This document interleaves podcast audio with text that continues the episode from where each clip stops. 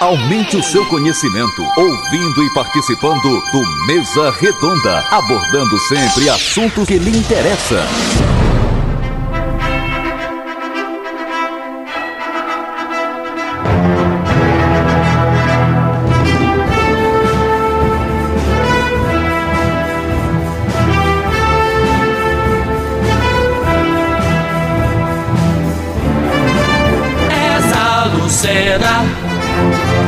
São 10 horas 5 minutos em Caruaru, 10 horas 5 minutos. A partir de agora, mais um programa Mesa Redonda, ao vivo, dos estúdios da Rádio Cultura do Nordeste para todo o planeta Terra. Pelo YouTube, pelo Facebook, imagens originadas dos estúdios da Rádio Cultura do Nordeste. Onde é que você está nesse momento? Na Groenlândia? Maior ilha gelada do planeta? De repente você tá com o notebook aí, tá nos assistindo agora. Ou no celular, perfeitamente. Mas você de repente tá na Ucrânia, na capital Kiev, ainda sofrendo bombardeios. Tem um tempinho tá nos assistindo pelo Facebook, pelo YouTube, em qualquer lugar do planeta Terra. Muito obrigado, hein? Bom dia, boa tarde, boa noite. Você tá no Egito, se preparando para a conferência do clima. É agora, em Cairo, no Egito. Nesse domingo começa. Então, em qualquer lugar, em casa, no carro, onde você estiver, muito obrigado por essa audiência qualificada, mesa redonda ao vivo. Qual é o programa de rádio que tem esse nível de parceiros? Preste atenção. Rede de óticas Arco Verde. Óculos, lentes e armações de grandes marcas, preços e descontos exclusivos. Se- mais de 60 anos de óticas Arco Verde em Caruaru. Você vê e confia. Alô, Dácio Espósito Filho. Alô, Deisilene. Primeira dama do setor de óticas do estado de Pernambuco. Promec. A Casa dos Milagres. Quem é que não conhece a Promec aqui em Caruaru? Vá. Me diga quem não conhece a Promec. Quem não conhece a Promec? Ó, Promec. A Casa dos Milagres, a sua farmácia hospitalar. Compre todo o material. Meias de compressão, curativos especiais, EPIs, tudo para sua saúde, Promec. Alô, Ademilton Góes, grande autoridade, vem aí a Promec 2 ao lado da Igreja do Rosário. um edifício moderno, inclusive pessoas visitando para ver a obra como ficou importante. Em tempo de crise, ele construiu essa loja e vem em breve a sua inauguração. Um abraço à esposa dele, a médica Gesana Lira, que está nos ouvindo, o gerente da empresa Antônio Góes e a Rafaela, que é a comerciária mais bonita de Caruaru, que está nos ouvindo. É, e eu tô sabendo que ela vai ser é, é, lançada para gerente dessa nova loja, a Rafaela. Ela merece que ela tenha É, competência e, e, diga quem, e diga quem fez a intervenção, você, eu tô sabendo nos bastidores. Eu não tenho esse prestígio, não. Mas se eu tivesse, ela seria mais do que isso. Por que que não tem, rapaz? Não, não tem não. Gente, você Quem tá tomando- é você. Você tá tomando vinho com o nosso Ademilton Góes, grande Ademilton Góes. Mas o programa hoje vai ser bom. Vai? O primeiro governador de Pernambuco a eleger uma filha governadora. Eu não Isso é sabia na desse história. detalhe, eu não sabia desse Ah, é? detalhe. Desse detalhe eu não sabia, eu tenho que tirar um chapéu pra você. É. Nunca um governador fez a filha ou o filho. Não, Nenhum. nenhum. Só quem fez foi João Lira Neto. E o, o, o, o- Gustavo Krause foi vice-governador. Não chegou a ser governador. Chegou a ser governador e a filha Fez agora a é filha vice. vice. Fez a Mas, vice. rapaz. É. É um detalhe. O- Deixa eu abraçar o pessoal da Comercial Júnior. Quem é que não conhece a Comercial Júnior aqui em Caruaru? Ah, duvido que o Rubem Júnior não conheça. Comercial Júnior do Salgado, ele pertence a uma família do ex-vice-prefeito de João Lira Filho, João Elísio Florencio. Comercial Júnior, rapaz. É no, no centro do Salgado, ali na rua Tupi. Ninguém constrói ou reforma se não passar na Comercial E Júnior. aonde começou a Rádio Cultura? No Ah. bairro do Salgado. Foi? Foi. Ó, olha as promoções. Vergalhão Gerdal 3 oitavos, R$ 52,93. Vergalhão Gerdal 1 meio, R$ 81,11. Telha Eternite, 2,44 por 1,10, R$ 72,54. Alô, meu amigo Júnior e os filhos, o Rodrigo e o Luiz, da Comercial Júnior essas autoridades que formam esse pool de anunciantes do Mesa Redonda. Você vai mandar mensagem pelo WhatsApp, ou pelo Face, ou pelo YouTube, porque a gente vai cumprimentar Ô, agora ô, o nosso entrevistado. Pois não, Tavares. Antes dele falar, Pois não. eu estava me lembrando, em 1966, Fernando Lira foi eleito deputado estadual. Não chegou a ser Em 66. 66. Mas ele teve um companheiro ah, dele, Marco Maciel, que foi deputado naquela ocasião e foi governador de Pernambuco. Acontece que José Mendonça foi deputado com ele e o filho foi governador, foi vice, depois foi governador. Acontece que agora o Fernando Lira não foi, chegou lá. Mas é importante frisar que uma sobrinha dele, ele foi candidato a, a vice-governador em 89 e perdeu a vice-presidente de Brizola. E 32 anos depois, né? Quem chega ao palácio é Raquel Lira. Eu acho que se ele tivesse vivo, ele estaria mais feliz do que Jolina Neto. Ó, é. Também eu acho que é inédito no- nas 27 unidades da federação. Eu até aproveito para dar uma aula de geografia. São 26 estados. Ô, Serra Lucena, e por que 27 unidades? Porque o Distrito Federal não é um estado, mas, porém, é uma unidade federativa. Daí nós temos 26 estados e 27 unidades federativas. Os 26 estados, mais o Distrito Federal 27. E não há na história nenhum fato de que a, a- a chapa é, gênero feminino, a, a governadora e a vice-governadora eleita, eleitas. Né? E, é, e Rio Grande do Norte é a Fátima, que foi reeleita, e aqui Raquel, aliás, as duas únicas governadoras no país. Vamos cumprimentar o nosso entrevistado, ex-governador, ex-prefeito, ex-deputado, João Lira Neto, que está feliz, tem sorrido desde o instante em que Raquel passou ali para o segundo turno, porque grande, grande, grande discussão na Boca Maldita, e eu vivi a Boca Maldita intensamente, fiz até uma mesa redonda de lá da Boca Maldita. Aliás, tem uma pessoa que escuta a gente mais, você conhece bem, ah, rico, já era rico, graças a Deus. Rico porque tinha condições para isso. Mas dobrou a riqueza dele. Diz quem? Taxinha Lira. Mas, rapaz, mas tá humilde. Ganhou quase Me um encontrei milhão. com ele ontem, ele me Não disse sabe que o cara ganha quase um milhão de reais. Eu- Agora eu- eu tenho que tirar o chapéu para ele. Quando ninguém acreditava, ele, ele, ele jogou Raquel Lira do começo do primeiro turno. Raquel apoiada por Dió Filho e Graça.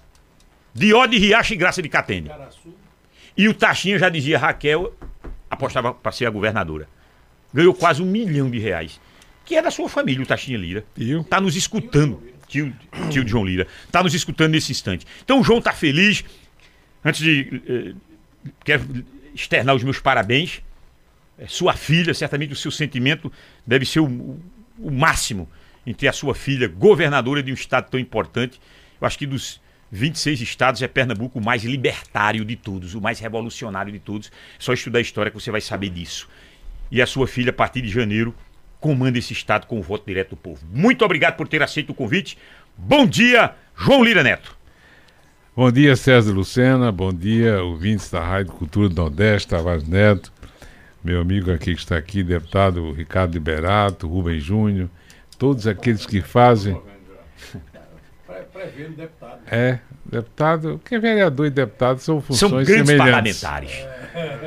Cumprimentar Júnior Almeida também, da rec, recomenda, Sandro que está aqui, recomendações a Zé Almeida, ao Nildo, a família toda. E é um prazer muito grande, Tavares e César, voltar a conversar com vocês aqui na Rádio Cultura, um programa que tem. Qual é? Quantos anos? tem? 62 anos esse mesa redonda tem. Esse Mesa Redonda. Medos. Eu, eu, pe- eu pensei, eu pensei que você era mais jovem, né? Tem, você Eu, é- eu- não, eu tenho, eu tenho uma participação, vou dizer a você com precisão. Eu tenho precisamente 12 anos aqui à frente do Mesa Redonda. Eu- 12 já, uma dúzia. é eu muito. pensei que você tinha mais de 50. já. Não, não, não. É porque a aparência dele é de velho, mas ele é novo.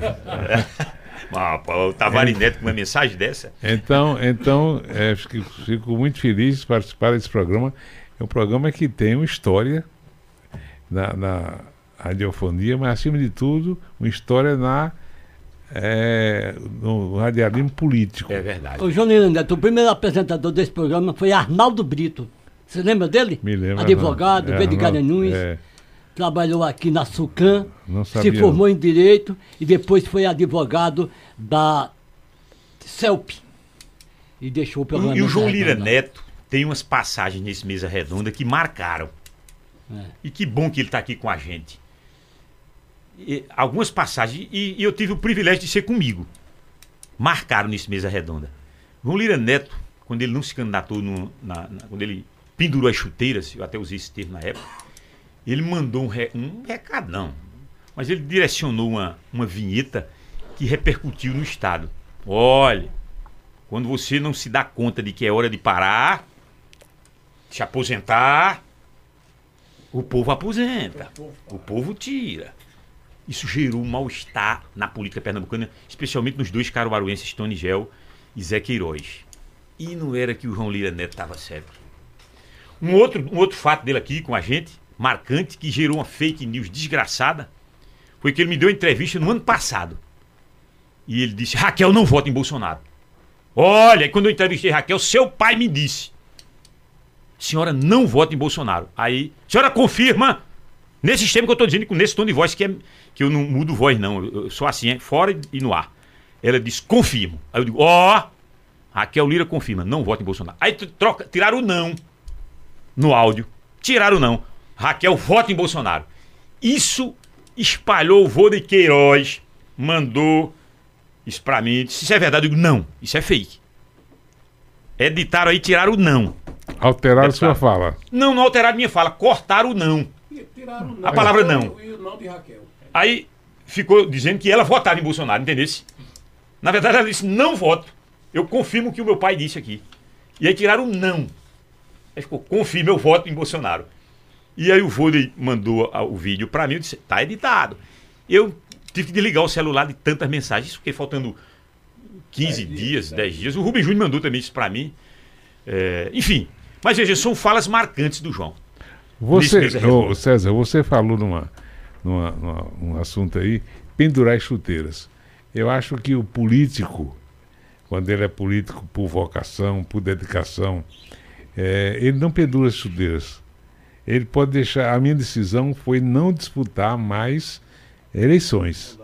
Diferente de, de, pendurar, de, de pendurar. Eu continuo na política, gosto da política. Quero, Atua!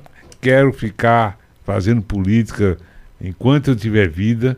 Agora, disputar foi uma decisão que eu tomei. Que muitas pessoas já tomaram também, a maioria não toma, né? E, e eu decidi, quando deixei o governo do Estado em 2014, final de 2014, início de 2015, aí eu decidi que, já tinha decidido antes, é, que não se não disputaria mais eleições. Mas eleições são fatos que essa eleição, é, eu acompanho a eleição, eu era estudante há cinco, mais de 50 anos atrás, de direito em Recife, já participava de política, sempre fiz política, sempre fiz política. E, e dizia que fazia com que nós, nós é, passássemos por diversos movimentos políticos muito fortes. Teve a ditadura de 64, depois teve a, a Constituição. A direta já que a, a direta já foi um grande movimento. político. Seu irmão estava dentro. Dentro. Fernando foi uma figura, foi, foi um, um, personagem muito importante no processo de redemocratização do país. Inclusive convencendo o doutor Tancredo Neves a ser candidato a presidente, que ele tinha sido eleito recentemente governador de, de Minas Gerais. De uma eloquência, eu ainda tive o privilégio de ouvir o discurso, pessoalmente, do Fernando Lira. Você, você chegou a entrevistar Fernando? Não, não cheguei a entrevistar, não. infelizmente, eu não estava é. no rádio. Ele era uma pessoa. Era muito que, eloquente, eloquente. É, ele era muito preparado, falava muito Derrubava bem. Derrubava avião. Tinha, tinha um raciocínio muito. E naquele tempo, é, a, a, a comunicação era direta. É. Não sei se o Ricardo se lembra disso era através de comícios. Era. Hoje não, hoje tem as redes sociais, tem rádio, tem televisão, Lives. tem os marqueteiros, tem tudo. Tudo orientando. É, mas é, naquela época era o comício. Então a pessoa de improviso ia para o comício, quanto mais gente ele falava, melhor para ele, é. porque ele, ele transmitia a maior número de pessoas a sua, a, a sua mensagem, mas Fernando era um grande orador. Era considerado um dos principais oradores do Brasil é, é. pela eloquência e pela, pela, pela força que ele tinha na, na, no seu discurso. Parece que ele, parece que ele falava, era a alma dele que estava é, é, fora do corpo. do, do Fernando Lira. Eu estudei, eu, eu fiz minha especialização é, de comunicação nessa. E o tema, e o, o foco da especialização em comunicação foi é, o comunicar com a, as massas. E aí, quando eu estudei o Getúlio, e na época não tinha. Só tinha rádio, não tinha nem TV na época do Getúlio, né? É, não tinha. Só rádio, só rádio.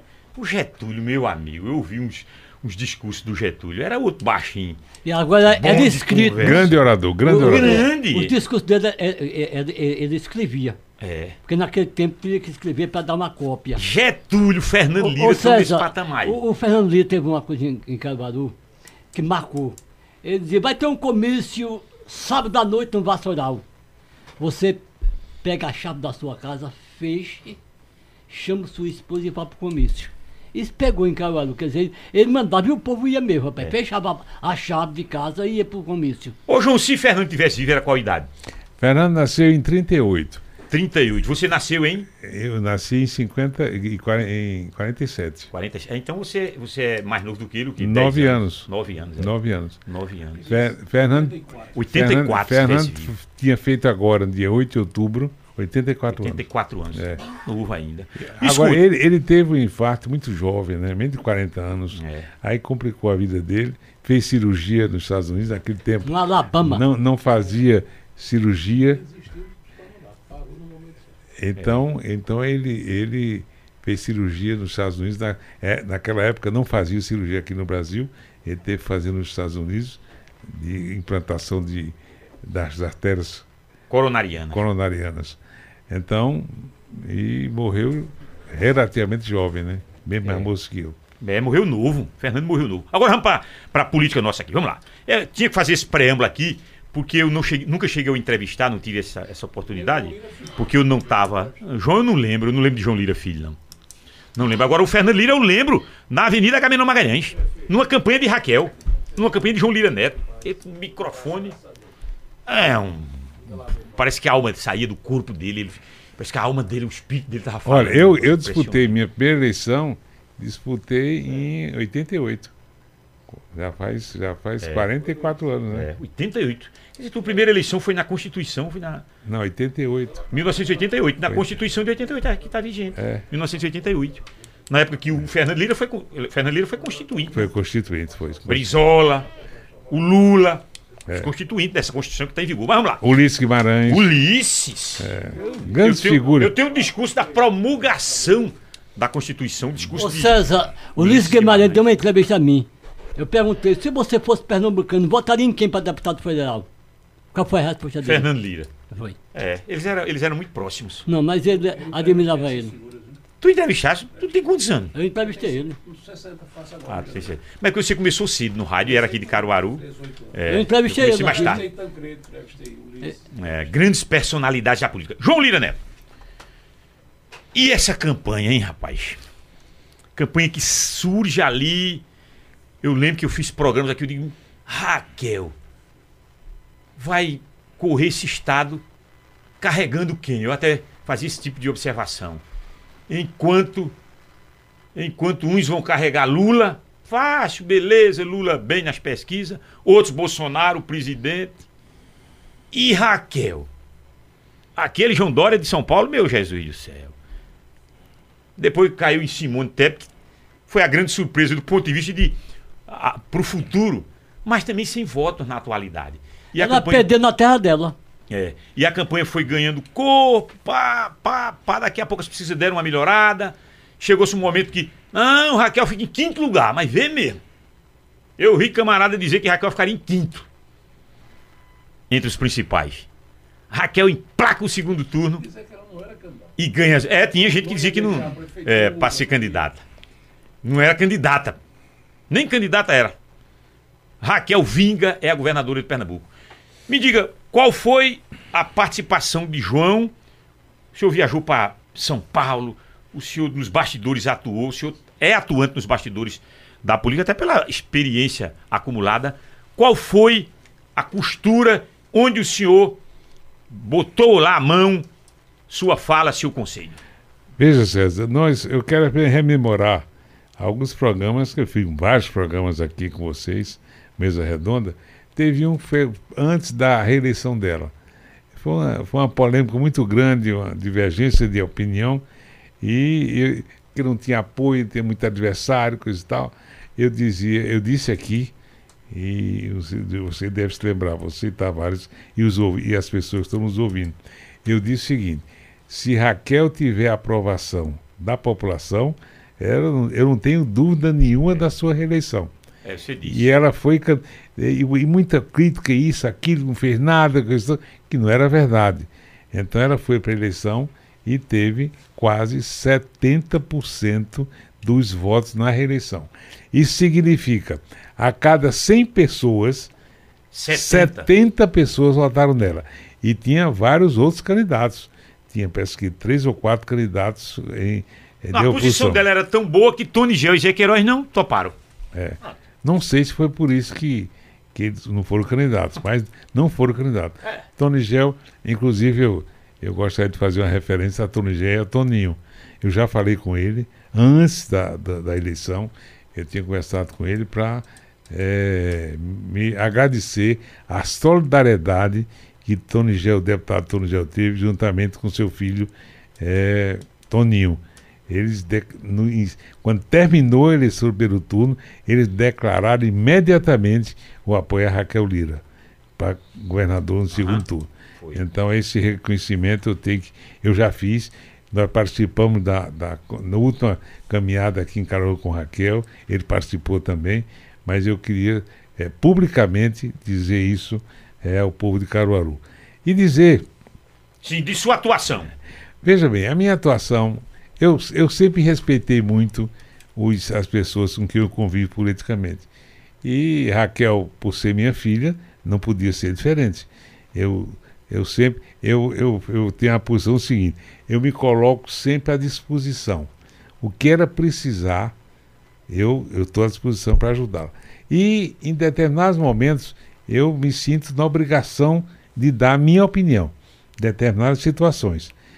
Mas é, eu tenho eu tenho eu tenho que dizer a vocês, César, que ela a decisão sempre foi dela.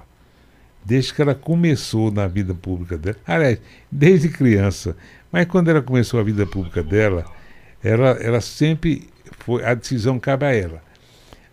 A maioria das vezes ela acerta, sem dúvida, grande maioria. A prova está aí né, na, na eleição.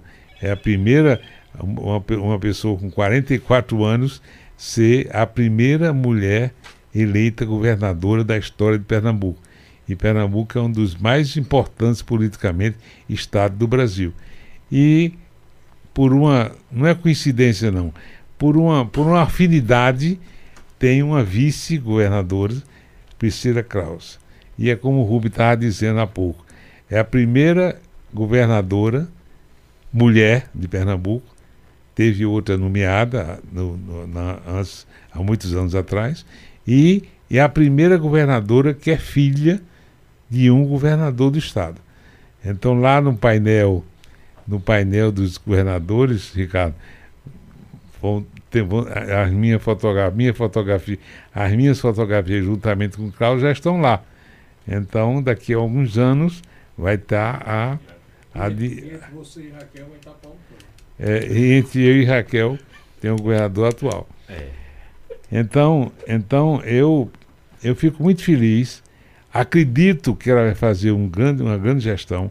Da mesma forma, ela, no início, pela, pela situação política do, do, do Brasil, vamos conversar daqui a pouco sobre isso. Vamos. É uma estabilidade muito grande, mas eu tenho, eu tenho absoluta confiança que Raquel será uma das dos melhores governadores do estado de Pernambuco, pela sua, pelos, acima de tudo, pela sua competência, pela sua capacidade e pela sua decisão de servir ao povo.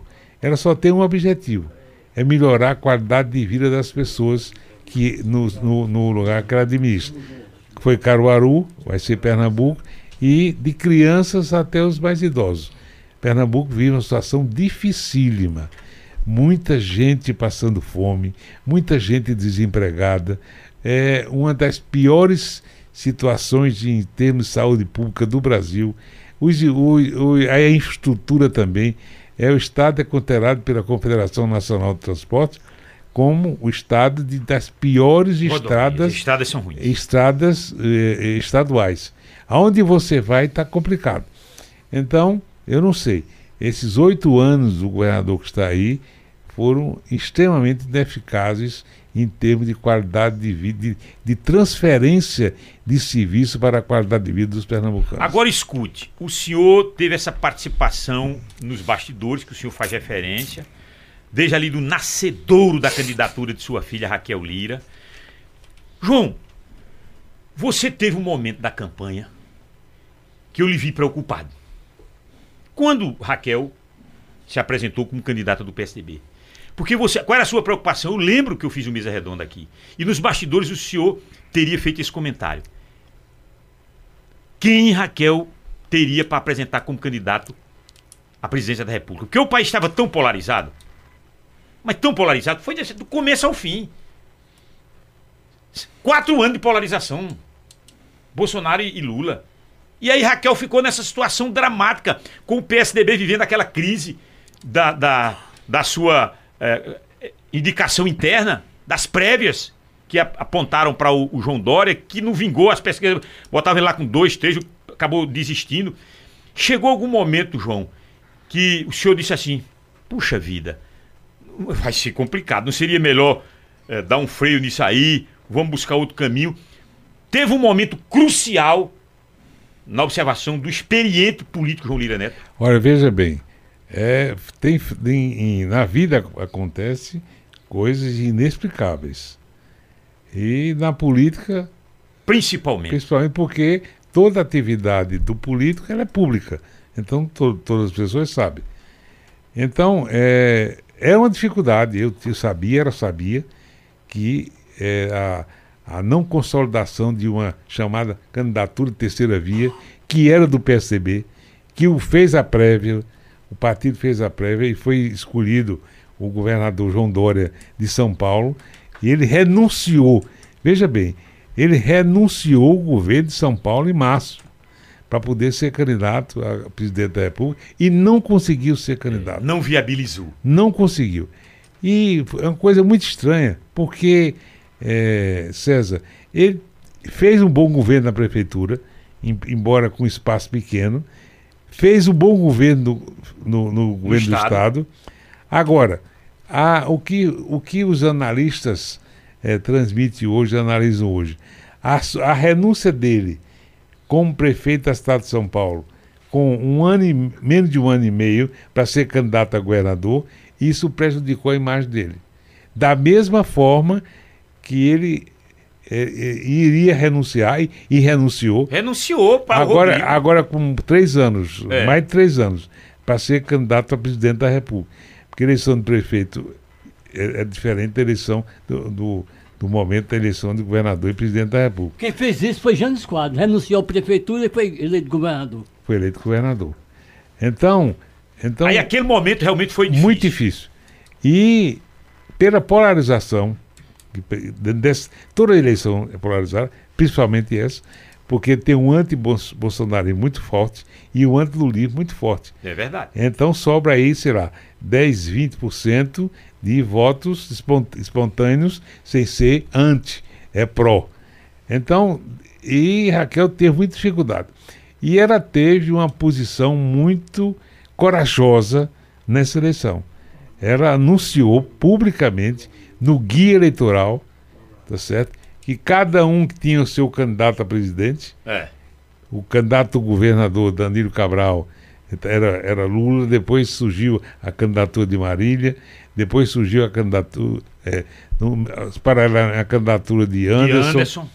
Então, e todos com candidato. E ela decidiu e anunciou publicamente que não iria declarar o seu voto para presidente da República. Isso, no começo, é, as pessoas ficaram muito preocupadas. Como seria o resultado disso? E ela estava certa. Tava ela, certo. ela não decidiu, estava muito polarizado, não decidiu o voto a presidente, foi para o segundo turno, tá certo? Com a candidata, é, com a candidata com apoio direto do presidente Lula. O pre- presidente Lula teve quase 70% Em Pernambuco. dos votos em Pernambuco. No Nordeste, a média foi quase mais de 70%. E ela, a candidata Marília, é, ele veio para cá, fez um grande ato. Guarda da madrugada. É, eu Recife. eu, dos atos públicos que eu já é, presenciei, assim, através da imprensa, foi o maior ato público que eu já vi. É verdade. Foi exatamente. Então, naquele momento, naquele momento, é, Marília pensava que ia absorver todos os votos Lulistas. lulistas. Não. E, e não aconteceu. E Raquel, com sua proposta, mostrando o que fez para Caruaru e o que poderia fazer para Pernambuco e, o que, e a sua posição de independência a nível nacional, conquistou a confiança eh, do povo de Pernambuco e ela teve uma grande vitória. Uma, e uma vitória, inclusive, em algumas cidades, César, que a gente não, não estava dentro da nossa programação que era ganhar essa eleição. Por exemplo, ela ganhou a eleição em Recife.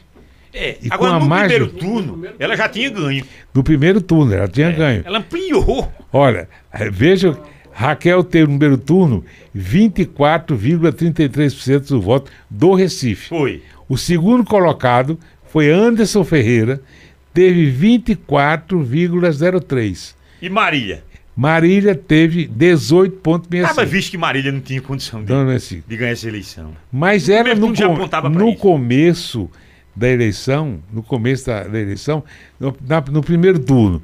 Primeiro turno, Raquel teve, é, aqui Lula já teve 54%, e o restante dividido para os outros candidatos.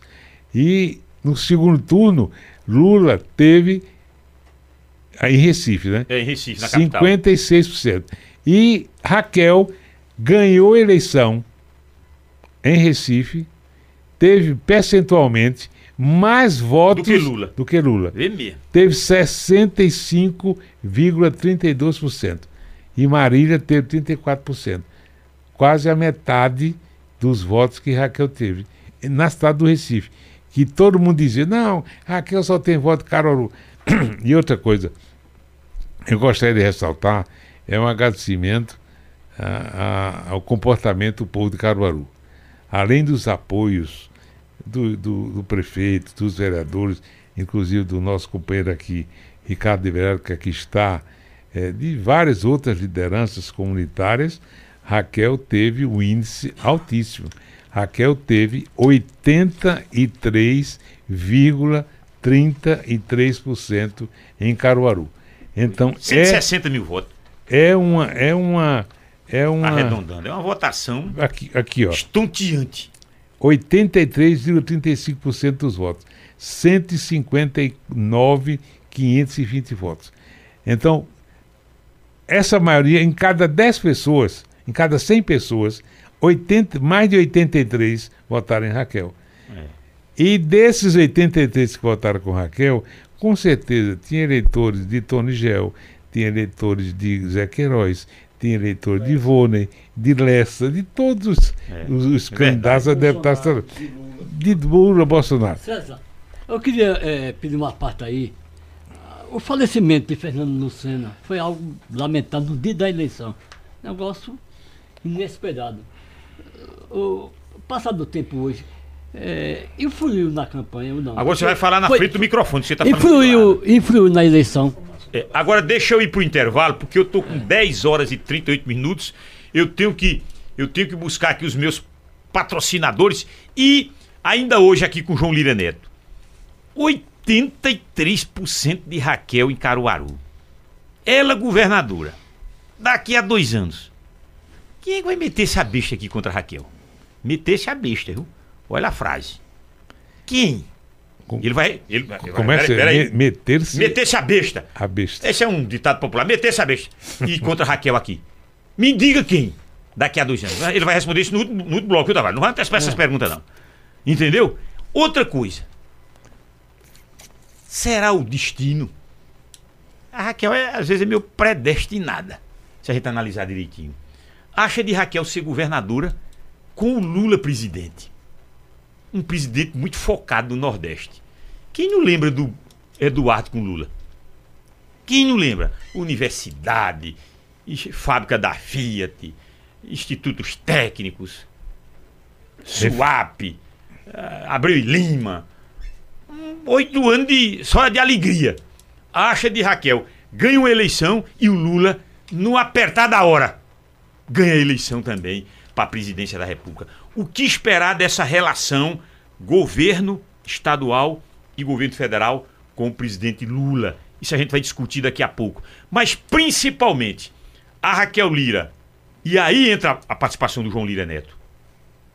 Fará um secretariado, o time dela que vai moer esse Estado. O time que vai moer esse Estado. Primeiro escalão. Majoritariamente técnico. E para botar tanta gente que apoiou ela no processo, tem que ter uma abertura para um secretariado também político.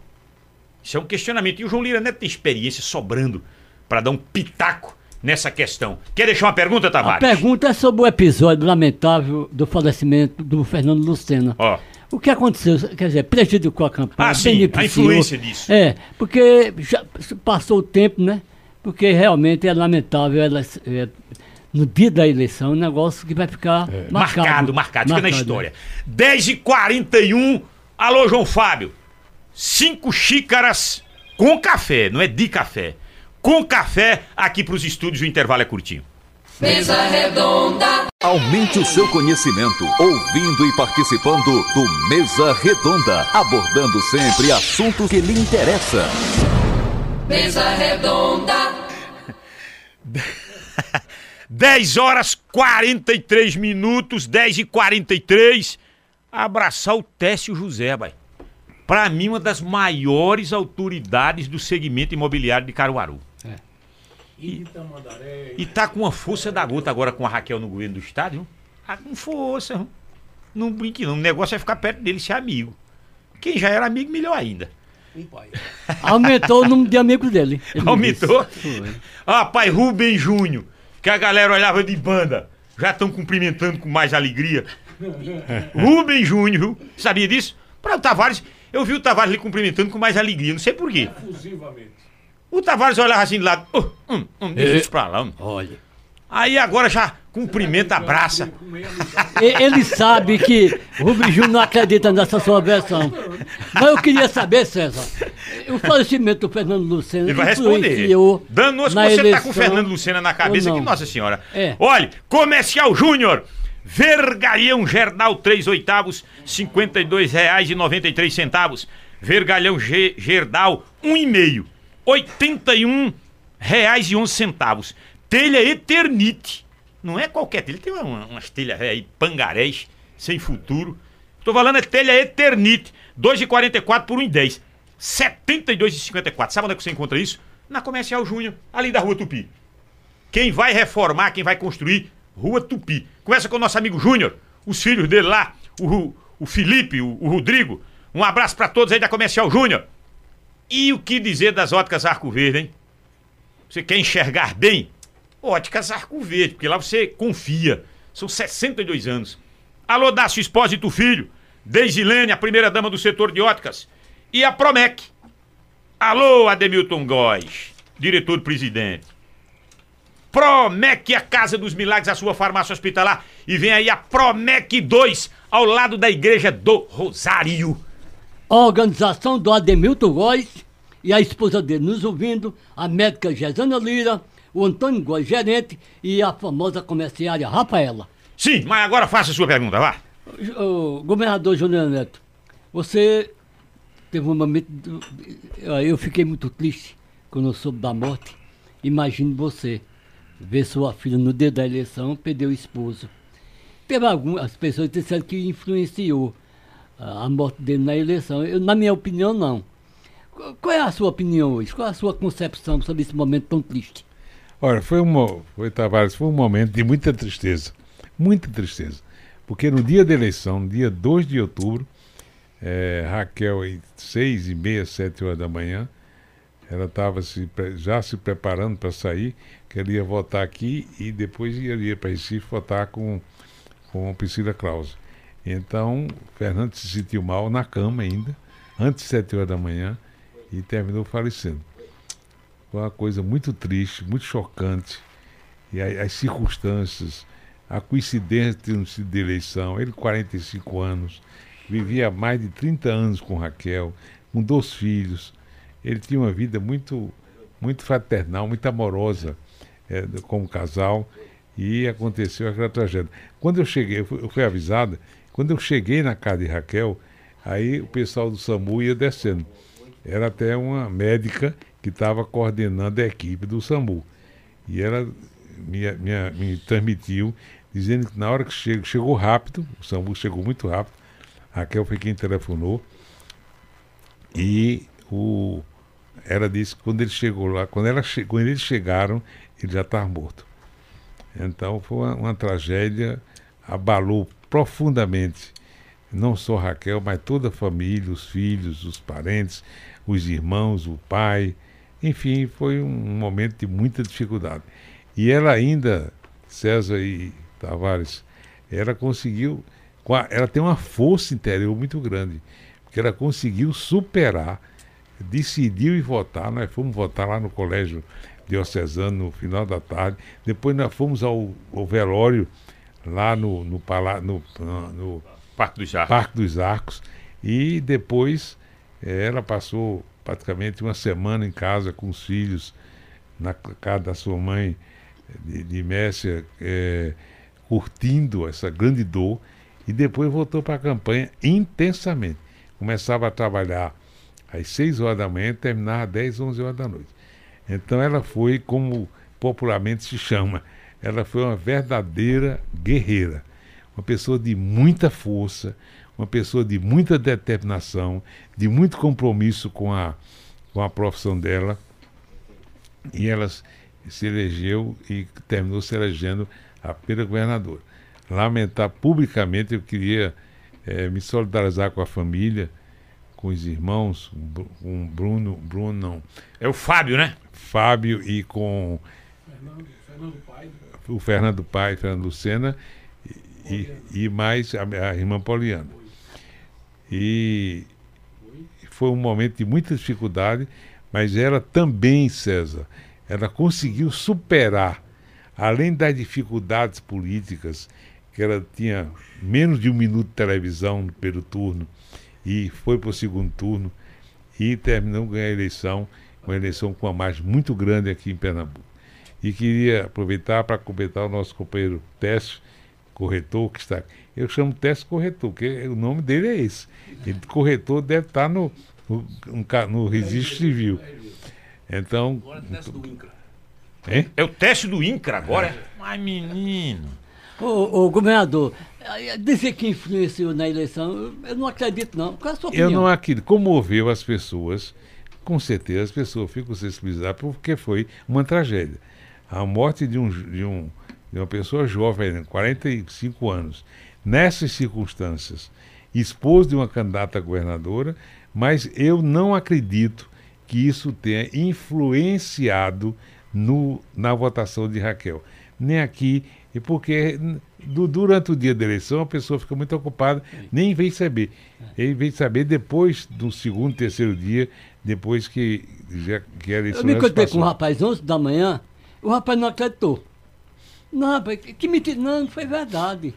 Veja, um negócio que ninguém Tavares. esperava, né? Oi, oi, Rubem Júnior, pode falar. Se vocês me permitem, eu tive ontem com o Tonico da Exata, aquela empresa de pesquisa, e ele me dizia que fez uma pesquisa uma semana depois do pleito, avaliando a posição do eleitor. Quem votou em quem, por que votou e qual era a previsão de votar no segundo turno, etc. E as últimas perguntas da pesquisa, Tavares, foi exatamente sobre o fatídico episódio da morte de Fernando Lucena. Você tomou conhecimento da morte do marido da candidata Raquel Lira? 85% das pessoas disseram que sim. Mas só 2,5% das pessoas disseram que tomaram conhecimento no dia da eleição. Tá? E desses 2,5%, transformando esses 2,5% em 100%, só 7% admitiram que mexeram no voto por conta da notícia. Então você tem razão quando você diz que não houve uma mudança de comportamento do eleitorado por conta do falecimento de Fernando. Né? As pessoas É, e, e, mais, Fernanda era uma pessoa extremamente afável, conhecida. É, tinha, eu brincava dizendo, a gente brincava, né, João? Dizendo que todo, cada dia Fernanda arrumava pelo menos 600 novos amigos. Que era um negócio impressionante. Fernanda tinha amigo em todo canto. Mas, por exemplo, o camarada que está lá em Ipubi, conhecia Fernando? Não, não tinha essa ligação, entendeu, Tavares?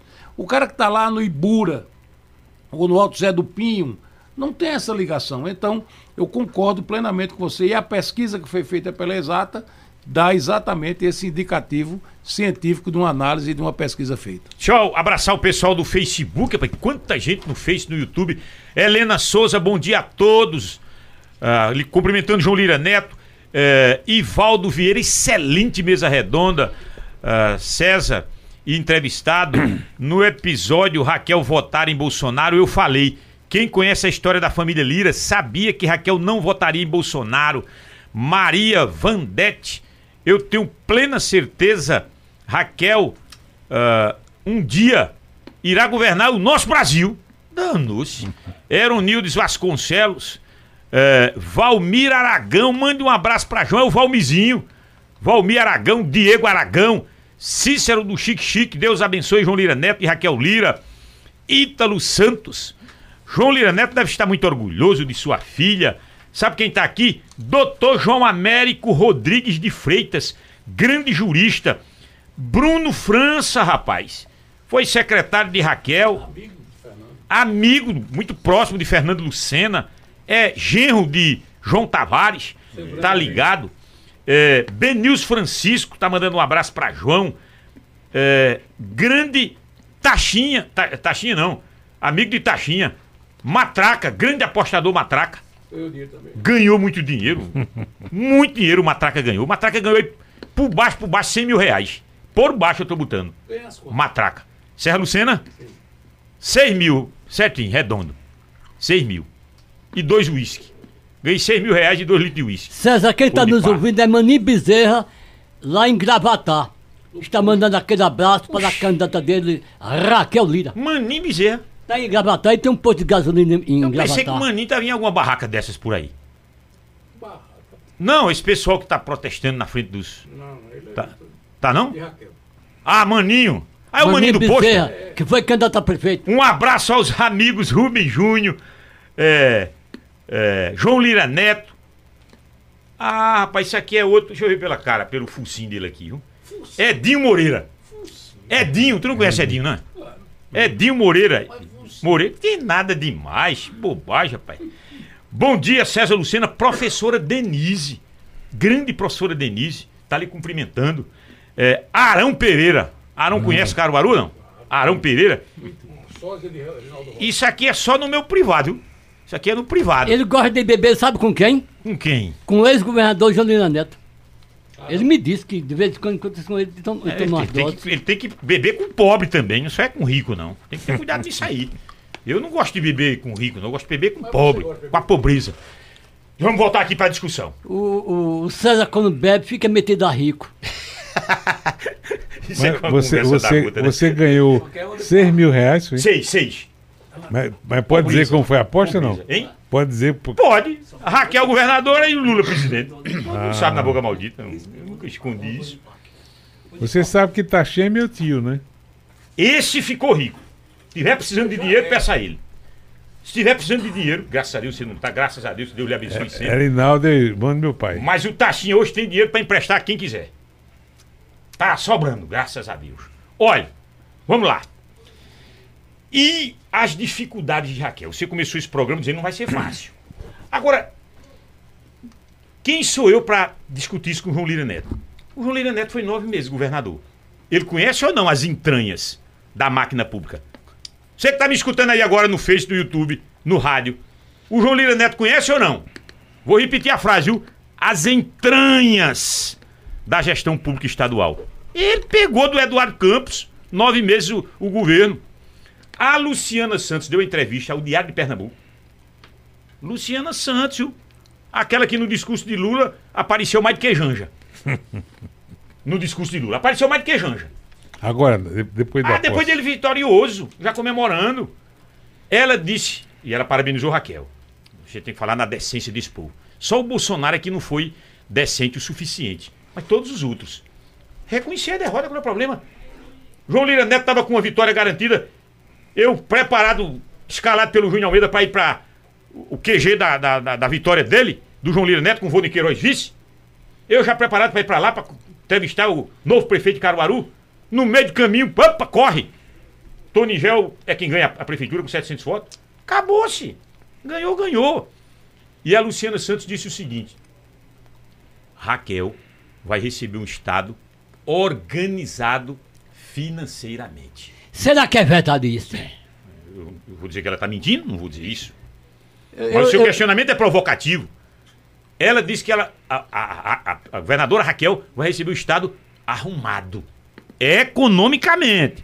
Viu, Luciana? Porque de Estado eu concordo com o João. A pior malha viária do, do, do país é de Pernambuco. Baixei aqui em Paraíba. A gente vê a diferença. Agora, economicamente, as finanças do Estado de Pernambuco estão ok. Você que conhece essas entranhas, João, qual vai ser o grande obstáculo de Raquel ao sentar na principal cadeira do campo das princesas, Palácio do Campo das Princesas, a partir de janeiro? César, nós temos uma, uma lei de transição nacional que obriga a fazer a transição. E Raquel, quando era deputada estadual, foi ela quem fez a lei de transição estadual. Então a Raquel, quando deputada estadual, aprovou esse, esse projeto e é um dos, segundo os cientistas, os estudiosos, é uma das mais bem feitas leis de transição dos estados brasileiros é de Raquel. E é, se for verdade essa informação é que o Estado está financeiramente bem, nós vamos saber agora. É. Hoje tem uma entrevista do secretário da Fazenda dizendo que Pernambuco perdeu 3, 6 bilhões de reais com a reforma que foi feita em relação ao ICMS da energia. Da... Todos os estados perderam. Todos os estados perderam. Então, nós vamos saber. É, com certeza, Raquel vai é, nomear uma comissão de transição, uma, uma comissão de transição que tenha conhecimento para. E, além disso, com essa decisão do Tribunal de Contas da União, TCU, acompanhar a transição do governo federal do presidente Bolsonaro para o presidente Lula, então é possível que os tribunais é, é, de conta dos estados também acompanhem. E é importante que os tribunais acompanhem, porque é um órgão fiscalizador, é um órgão que visa é, a clareza é, das, das, das atitudes do comportamento público. Eu acho que Raquel vai ter problemas seríssimos, porque é, a nível estadual tem um déficit de obra muito grande. A maior prova de, da ineficiência do governo Paulo Câmara é esse Hospital da Mulher aqui, que nós, nós começamos a construir quando Eduardo era governador. E faz oito anos que não, não, conclui, não concluiu ainda. E aí tem outra. Ela disse que vai ter uma. Ela sempre disse na campanha você se lembra? Ela disse: Eu não vou construir muros, Raquel dizendo. Pontes. Eu vou construir pontes. É, isso é verdade. Independentemente de quem fosse eleito governador. Presidente. Presidente. Lula foi o presidente. Lula tem uma vinculação muito forte com o Nordeste e uma vinculação muito forte com Pernambuco, porque é o seu estado que ele nasceu. Então, eu acho que Pernambuco será contemplado, sem dúvida alguma, pela decisão de investimento do presidente Lula. Apesar das dificuldades que nós estamos acompanhando aí na transição. Estão fazendo, querendo fazer uma PEC, fazendo uma alteração no, no orçamento de 2023. E 23, porque tem um compromisso do presidente Lula. Além de outros compromissos que ele assumiu, tem um compromisso de manter o Auxílio Família, que vai voltar a chamar Bolsa Família, em 600 reais e mais 150 reais por criança até seis anos. Até seis anos. Agora, Bolsonaro também prometeu que manteria. Quem fosse o presidente ia ter que mexer. Não, veja bem, mas, mas tem. O problema é o orçamento. É. O orçamento não cabe essa despesa. Cabe não. Então tem que tirar de outros locais, porque esse compromisso, eu tenho absoluta certeza que o presidente Lula não vai abrir mão Abre não. e a população não pode deixar de receber esse dinheiro. Então, vai ter que ter uma alteração. Então, o que, qual a consequência, as consequências que virão dessa reforma do orçamento? Até agora ninguém sabe. Mas até o final de, eu tenho impressão de outubro, de, de novembro, começo de dezembro, que o prazo é até dia 15 de dezembro, o orçamento tem que estar aprovado para o ano seguinte, eles vão chegar a um acordo. E tem uma coisa importante, eu tenho, conheço, eu tenho uma proximidade muito forte com o vice-presidente Geraldo Alckmin. Já fui várias- Você já dialogou com ele. Muito, já. E já ele dormiu aqui na fazenda Macambira. E- Ele, ele, ele é uma pessoa muito sensata e muito experiente. Foi governador do estado quatro vezes governador do estado de São Paulo. Então é uma pessoa que tem muito. No começo eu achei muito estranho essa aliança, essa aliança de, Dele com Lula, né? de Lula com Alckmin, mas Depois você compreendeu. compreendi, não. E eu tenho hoje plena convicção, César, que será bom para o país, que será bom para Pernambuco, será bom para São Paulo, será bom para os 27, Unidade da Federação. incluindo é, é, Distrito Federal. É uma pessoa sensata, experiente, séria e, acima de tudo, competente. E ele já deu uma demonstração nesse- ne- no início dos trabalhos de transição ontem. Você percebeu? O Bolsonaro que tá ainda emburrado, parecendo moleque quando leva um cascudo na escola. Quando ele ia saindo lá da- do, do palácio, ei, o ajudante de ordem dele, ei, manda o Alckmin vir aqui no meu gabinete. O Alckmin foi lá no gabinete dele. Ele disse, rapaz, peraí, não sei o que lá, puxa pra lá, puxa pra cá, tu é gente boa, e já se abraçaram. Não, eu acho que é uma, é uma responsabilidade política de um vice-presidente da República eleito com o futuro governo do presidente Ô Lula. César, quem Isso. está aqui é o vice-prefeito de Caruaru. presidente da Câmara, É. ele entrou Bruno aqui. Mas o povo não está chamando ele de presidente da Câmara, não. É vice-prefeito André de Chega. Você quem tá com essa conversa? Não! Eu estava em Terra Vermelha, é, domingo passado, tinha Bruno 10 Lambreta. pessoas. As pessoas não chamam mais vereador. E o radialista. Antônio Carlos Sim, aqui, Antônio ó, Carlos tá aqui.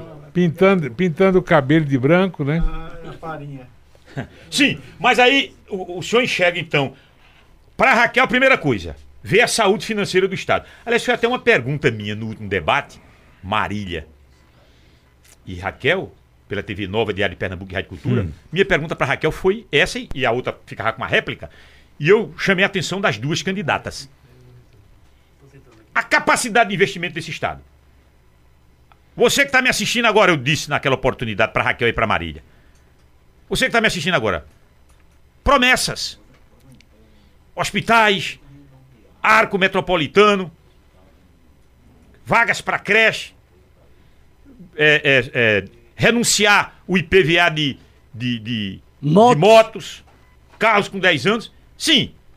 E para colocar em prática as ações que estão, que estão prometidas, com qual dinheiro?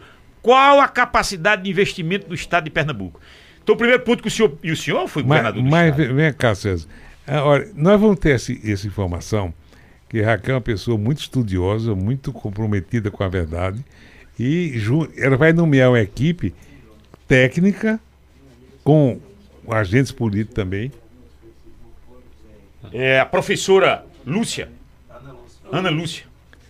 Então, eu tenho absoluta certeza que Pernambuco saberá a situação real das suas finanças antes quando, da posse de Raquel, quando terminar a fase de transição. E eu, eu me lembro muito bem que eu fui, quando eu fui eleito vice-governador em 2006, eu fui o coordenador da, da equipe de transição. Depois assumi Ah, praticamente então o senhor conhece esse, esse métier da transição. e assumi praticamente no início do governo três secretarias. Assumi a Secretaria de Educação, Segurança Pública e Saúde. E depois fui secretário de Saúde. Então, são, são missões extremamente difíceis, Mas eu confio. Da mesma forma que eu confiei em Raquel quando era prefeita, foi prefeita de Estado, no começo teve muita dificuldade, muita dificuldade, e eu disse aqui no seu programa: fiquem tranquilos que Raquel vai se recuperar. E se recuperou. Os dois primeiros anos ali foi meio complicado. Muito difíceis. Foi. Isso aí é verdade. Fez, porque o modelo de o modelo de gestão dela é diferente do modelo tradicional. Então, é, as pessoas é, levam. E com o Estado, a, a, a complexidade ainda é maior. Mas eu tenho absoluta certeza, pela experiência dela, pela capacidade dela e, acima de tudo, pelo compromisso com o povo pernambucano, ela vai encontrar as melhores saídas para Pernambuco. E eu não tenho, anote aí, César e os ouvintes e, e Tavares, Tavares é, ela vai fazer uma grande aliança de gestão com o presidente Lula. Olha, eu não tenho a menor dúvida disso. Olha aí, ó. olha aí. Eu vou para mais um intervalo. Agora veja que sorte. Lula presidente, eu não vejo o Geraldo Alckmin no PSB. Para mim, o, o Geraldo é PSDB.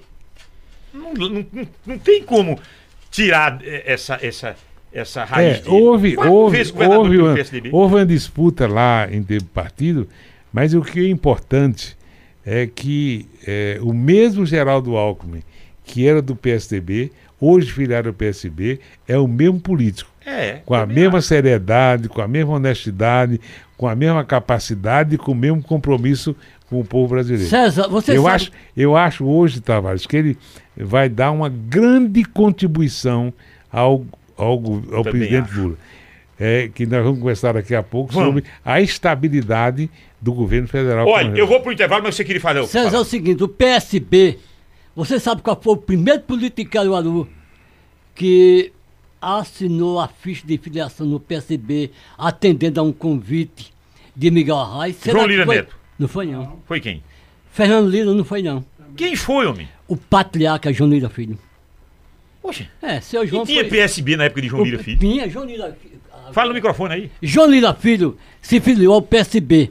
Porque ele era do PDT, todo partido era do PDT. Quando foi para filiar-se, houve uma festa na Câmara Municipal de Caruaru. Quando Fernando Lira se filiou ao PSB, João Lira Neto se filiou, mas quem foi o primeiro a assinar a ficha do PSB foi o patriarca João Lira Filho. Muito bem, eu vou pro intervalo. Não sabia, não. Nem João sabia disso. Ele não sabia porque ele, ele, ele não guarda. João Lira Neto, coisas. um grande tomador de uísque. João Lira Neto. Eu Mas perdia, sabe pra quem? Eu saí da casa Mas ele perdia, uma, sabe uma pra quem? Sabe pra quem ele perdia? Rapaz. Pro pai. Olha, eu saí da casa dele que terminou o litro de uísque. Diga quem foi buscar um litro de uísque. Não. Estávamos Zé Ailton, João Lira, eu, João de Salu chegou por lá. João de Salu, da Salu Engenharia. Salu Chiano Engenharia, que o Paulo Sobral disse. Fernando Lucena, me lembro como hoje, rapaz. Foi buscar um, um, um, um black que tinha terminado os uísque. Meu Deus do céu, ali na casa do João Lira Neto. Não, Grande tinha... degustador de uísque. Naquele... Foi uma aposta que o João tinha perdido pra mim. Naquele e eu dia... confesso que ele pagou. Naquele dia tinha um radialista lá que bebeu mais de um litro de uísque. Quem foi? Um radialista, não me lembro. Ele perdeu a aposta e pagou. Deixou abraçar a professora Ana Ana Lúcia. Você tá na Câmara, né, Ana? Assessoria. Dá assessoria lá, é. Mas, pô, você é inteligente. Viu? Completar também a professora Ana Lúcia. Você é inteligente. Cadê a, a, a ministra de comunicação da Câmara? César. tá em outras César. Tá sem trabalhar, é? É tua madrinha? De Poxa. Ah, sim, de casamento. Tinha Professor que ser. César Lucena. Grande, Antônio, grande Antônio Carlos. Aqui? Vai, Antônio, você. Pra, pra, direito é seu, rapaz. Para registrar na história aqui, um abraço, bom dia. Eu vim eu estava fazendo fisioterapia, quando escutei logo cedo você já falando do programa, eu disse, quando eu sair da fisioterapia, vou dar um abraço do meu dileto amigo e de uma, uma gratidão fantástica que eu tenho com ele, chamado João Leira Neto. Tive o privilégio de ser um, um mínimo ou um minúsculo colaborador do primeiro governo dele, com muita alegria. Mas quero só para registrar o seguinte, sabe porque você falou de Ana Lúcia? Você não sabe de nada, você não conhece nada. Você só conhece os pangarés, né? Essa é a grande realidade. Aliás, fala do povo, dando todo mundo como pangaré. Ana Lúcia, meu amigo, é sobrinha de Ronaldo Melo, foi nosso colega aqui muitos e muitos anos. Ah, rapaz. Não, eu conheço a Ana Lúcia, eu conheço, eu não sabia que ela estava na Câmara. Eu não sabia que ela estava na Câmara de Vereadores. Não, não cheguei a conhecer Marco. Marconi foi nosso colega aqui também. É, foi Foi, gerente, exatamente. eu sei disso. Então, Mas só aproveitando a brincadeira, seu João, Pra- um abraço revê-lo aqui. Estava ouvindo parte do programa e o Tavares é uma figura espetacular.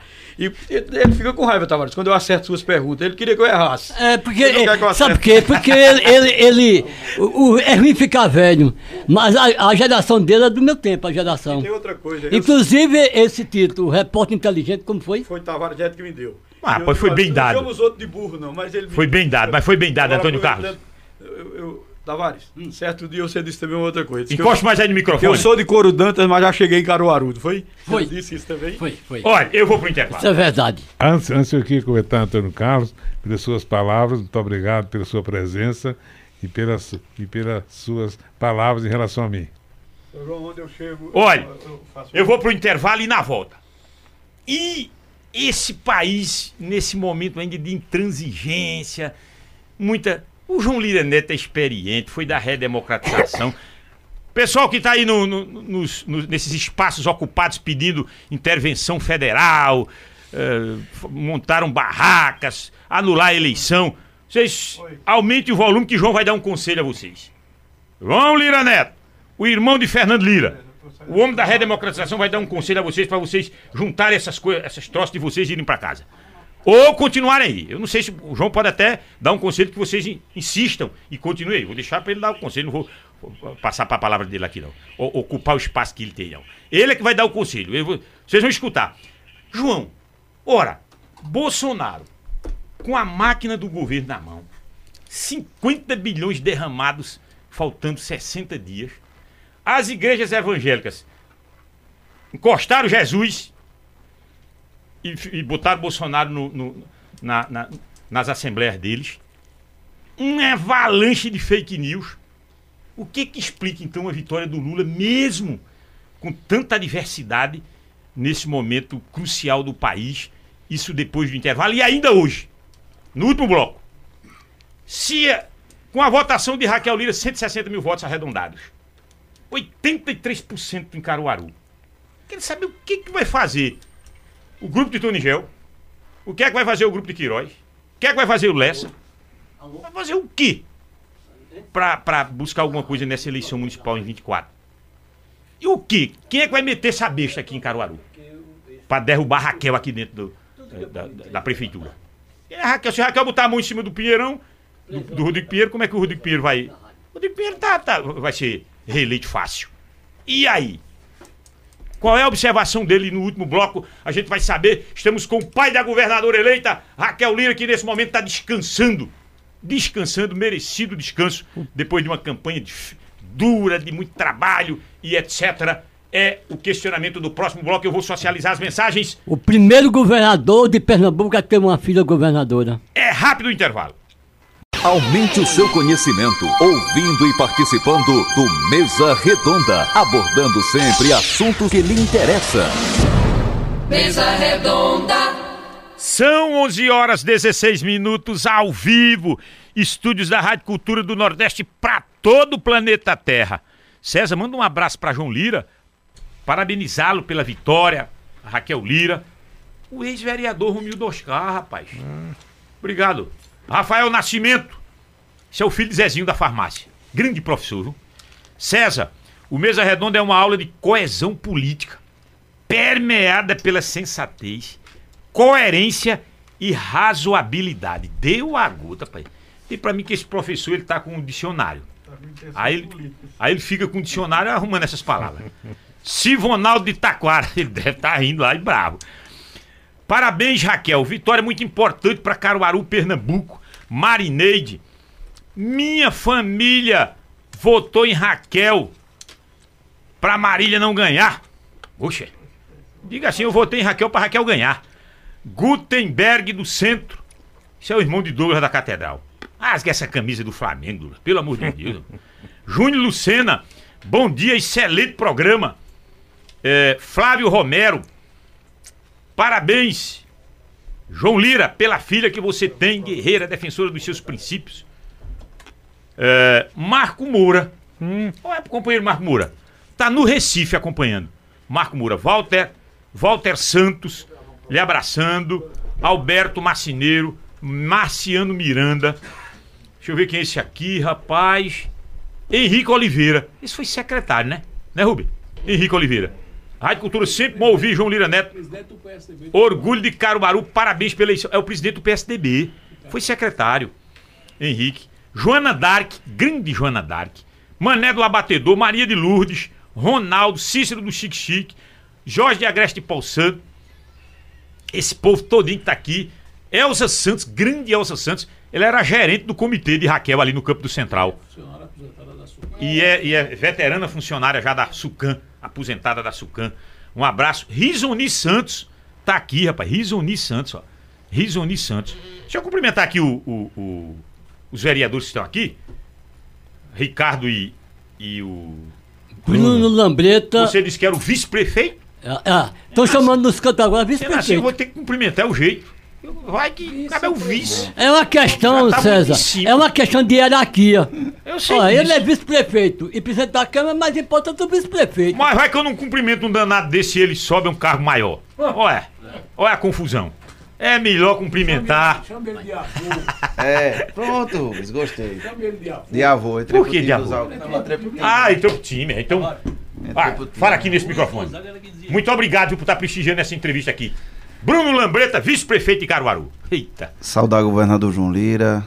Sempre um prazer vir aqui ao Mesa Redonda acompanhar a sua entrevista. César Tavares, amigo Rubem Júnior, grande companheiro de várias lutas lá na Câmara, Ricardo Liberato, professora Ana Lúcia, amigo Técio, e em especial todos os ouvintes e internautas que seguem as redes e estão acompanhando esse brilhante e muito feliz programa né, com o governador para a gente falar não só da grande vitória de Raquel, da grande vitória de Pernambuco, especial de Caruaru, mas também de falar desse momento também importante do país, né?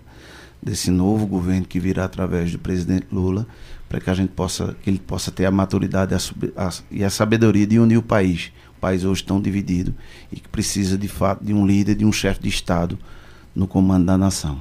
Certo. Ô, Ricardo. O Ricardo. Liberato, filho do ex-deputado estadual José Antônio Liberato. O homem que mais empregou deputado na da educação. educação. Foi cinco vezes. Não, não diga que foi o deputado deputado da estadual. educação, Ele foi deputado da educação. Ele foi o deputado que mais empregou na educação.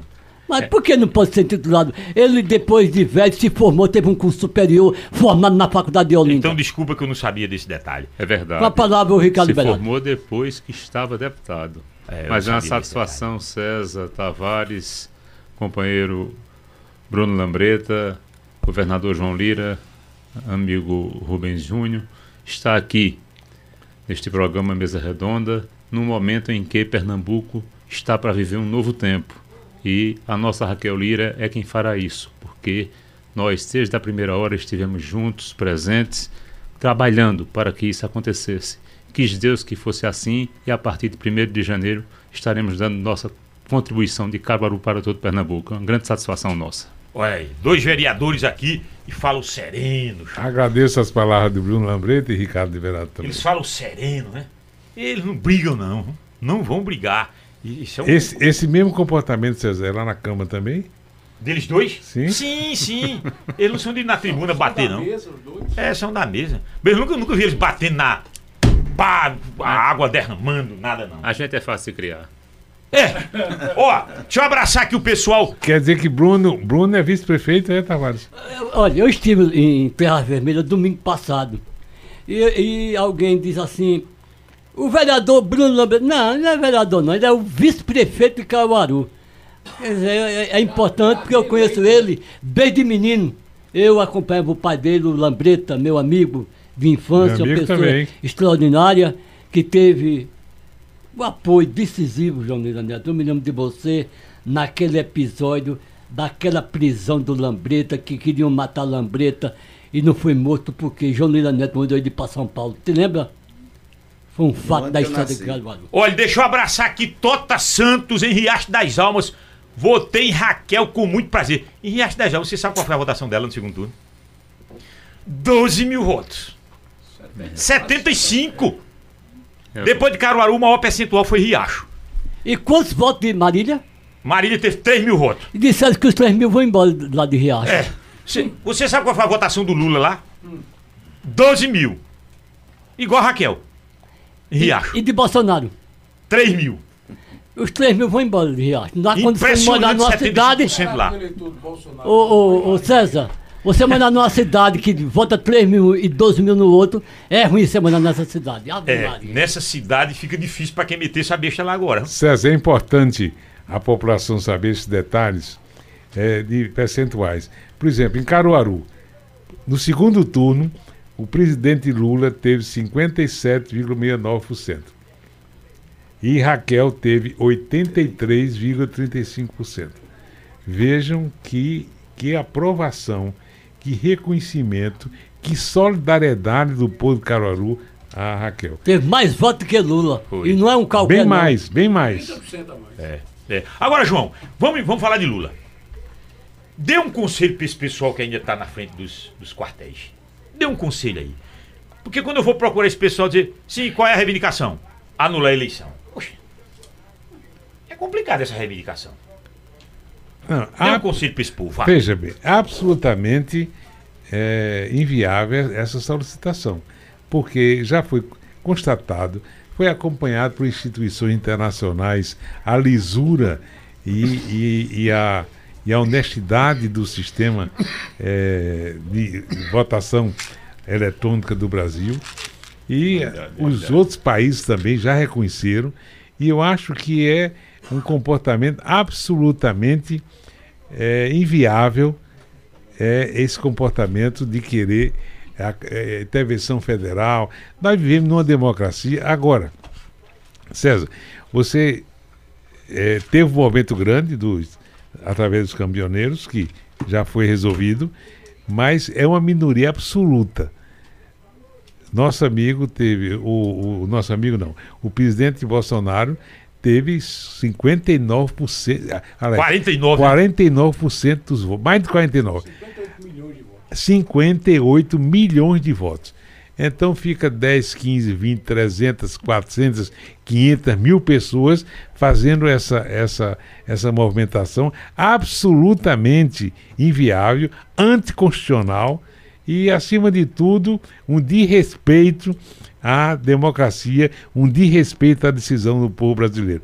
Grandes lideranças de várias igrejas evangélicas, igreja católica, instituições nacionais, internacionais, ratificando a lisura do pleito e dizendo que a- o próprio presidente Bolsonaro, ele a, a partir de ontem, ele teve um comportamento coerente com a nossa Constituição. Chamou o vice-presidente eleito eh, Geraldo Alckmin. Geraldo Alckmin para receber no seu gabinete, nomeou a comissão de transição. De transição. O, o- o ministro Ciro Nogueira é quem vai coordenar. O Tribunal de Contas da União, através da sua presidência, vai acompanhar todo o desenrolar do, do- do- da fase de, de da comissão de transição. E eu acho que é uma, uma coisa absolutamente inviável inexplicável isso está acontecendo no Brasil com esses movimentos. Ô, João, deixa eu abraçar aqui o Ítalo. Pessoal que tá de Toritama, pai. Ra- Raquel eh, foi majoritária lá. Todo estado, né? A Raquel foi majoritária. Todos os municípios. Ou teve algum. Não, teve município aí que, que Marília ganhou. Ali no sertão, principalmente, Marília teve alguns municípios que ganhou. Mas aqui no Agreste, acho que não teve algum município. Não lembro aqui do município do Agreste que Marília ganhou, não. Ô, João, o que que determinou essa vitória do Lula? Porque, se, não vejamos, a máquina do governo Bolsonaro não é brincadeira, não, velho. A máquina federal. Uma máquina federal praticando 50 bilhões de reais distribuídos. Petrobras, não sobe gasolina aqui mais não. Não sobe. Uma fábrica de fake news impressionante. Depois, as igrejas evangélicas. Ô Jesus, sai daqui, bora. Ô Jesus, saia, rapaz. Basta aqui. Expulsaram Jesus das igrejas. Botaram Bolsonaro nas igrejas. Eram funks dentro das igrejas, com os hinos de Bolsonaro, com a- as músicas de Bolsonaro. Três governadores com suas máquinas moendo para Bolsonaro. Os três maiores colégios eleitorais do país. O Rodrigo Garcia, lá em São Paulo, a máquina moendo a favor de Bolsonaro. Zema no Rio de Janeiro, convocou os prefeitos, é tudo Bolsonaro. Minas Gerais. Minas. Rio, terceiro maior colégio eleitoral, com o Castro lá. É, Aqui é tudo Bolsonaro. As três maiores máquinas estaduais de votos pedindo para Bolsonaro. O governo federal pedindo para Bolsonaro. 50 bilhões, as igrejas e o Lula ganha a eleição. O que é que explica? Não, veja aí. Primeiro, a liderança do Lula é em conteste. Agora, essa eleição, César, foi um pouco, foi um pouco diferente. Era muito mais anti do que pró. Tinha mais anti-lulismo do que pró-Lula e tinha mais anti-Bolsonaro do que pró-Bolsonaro.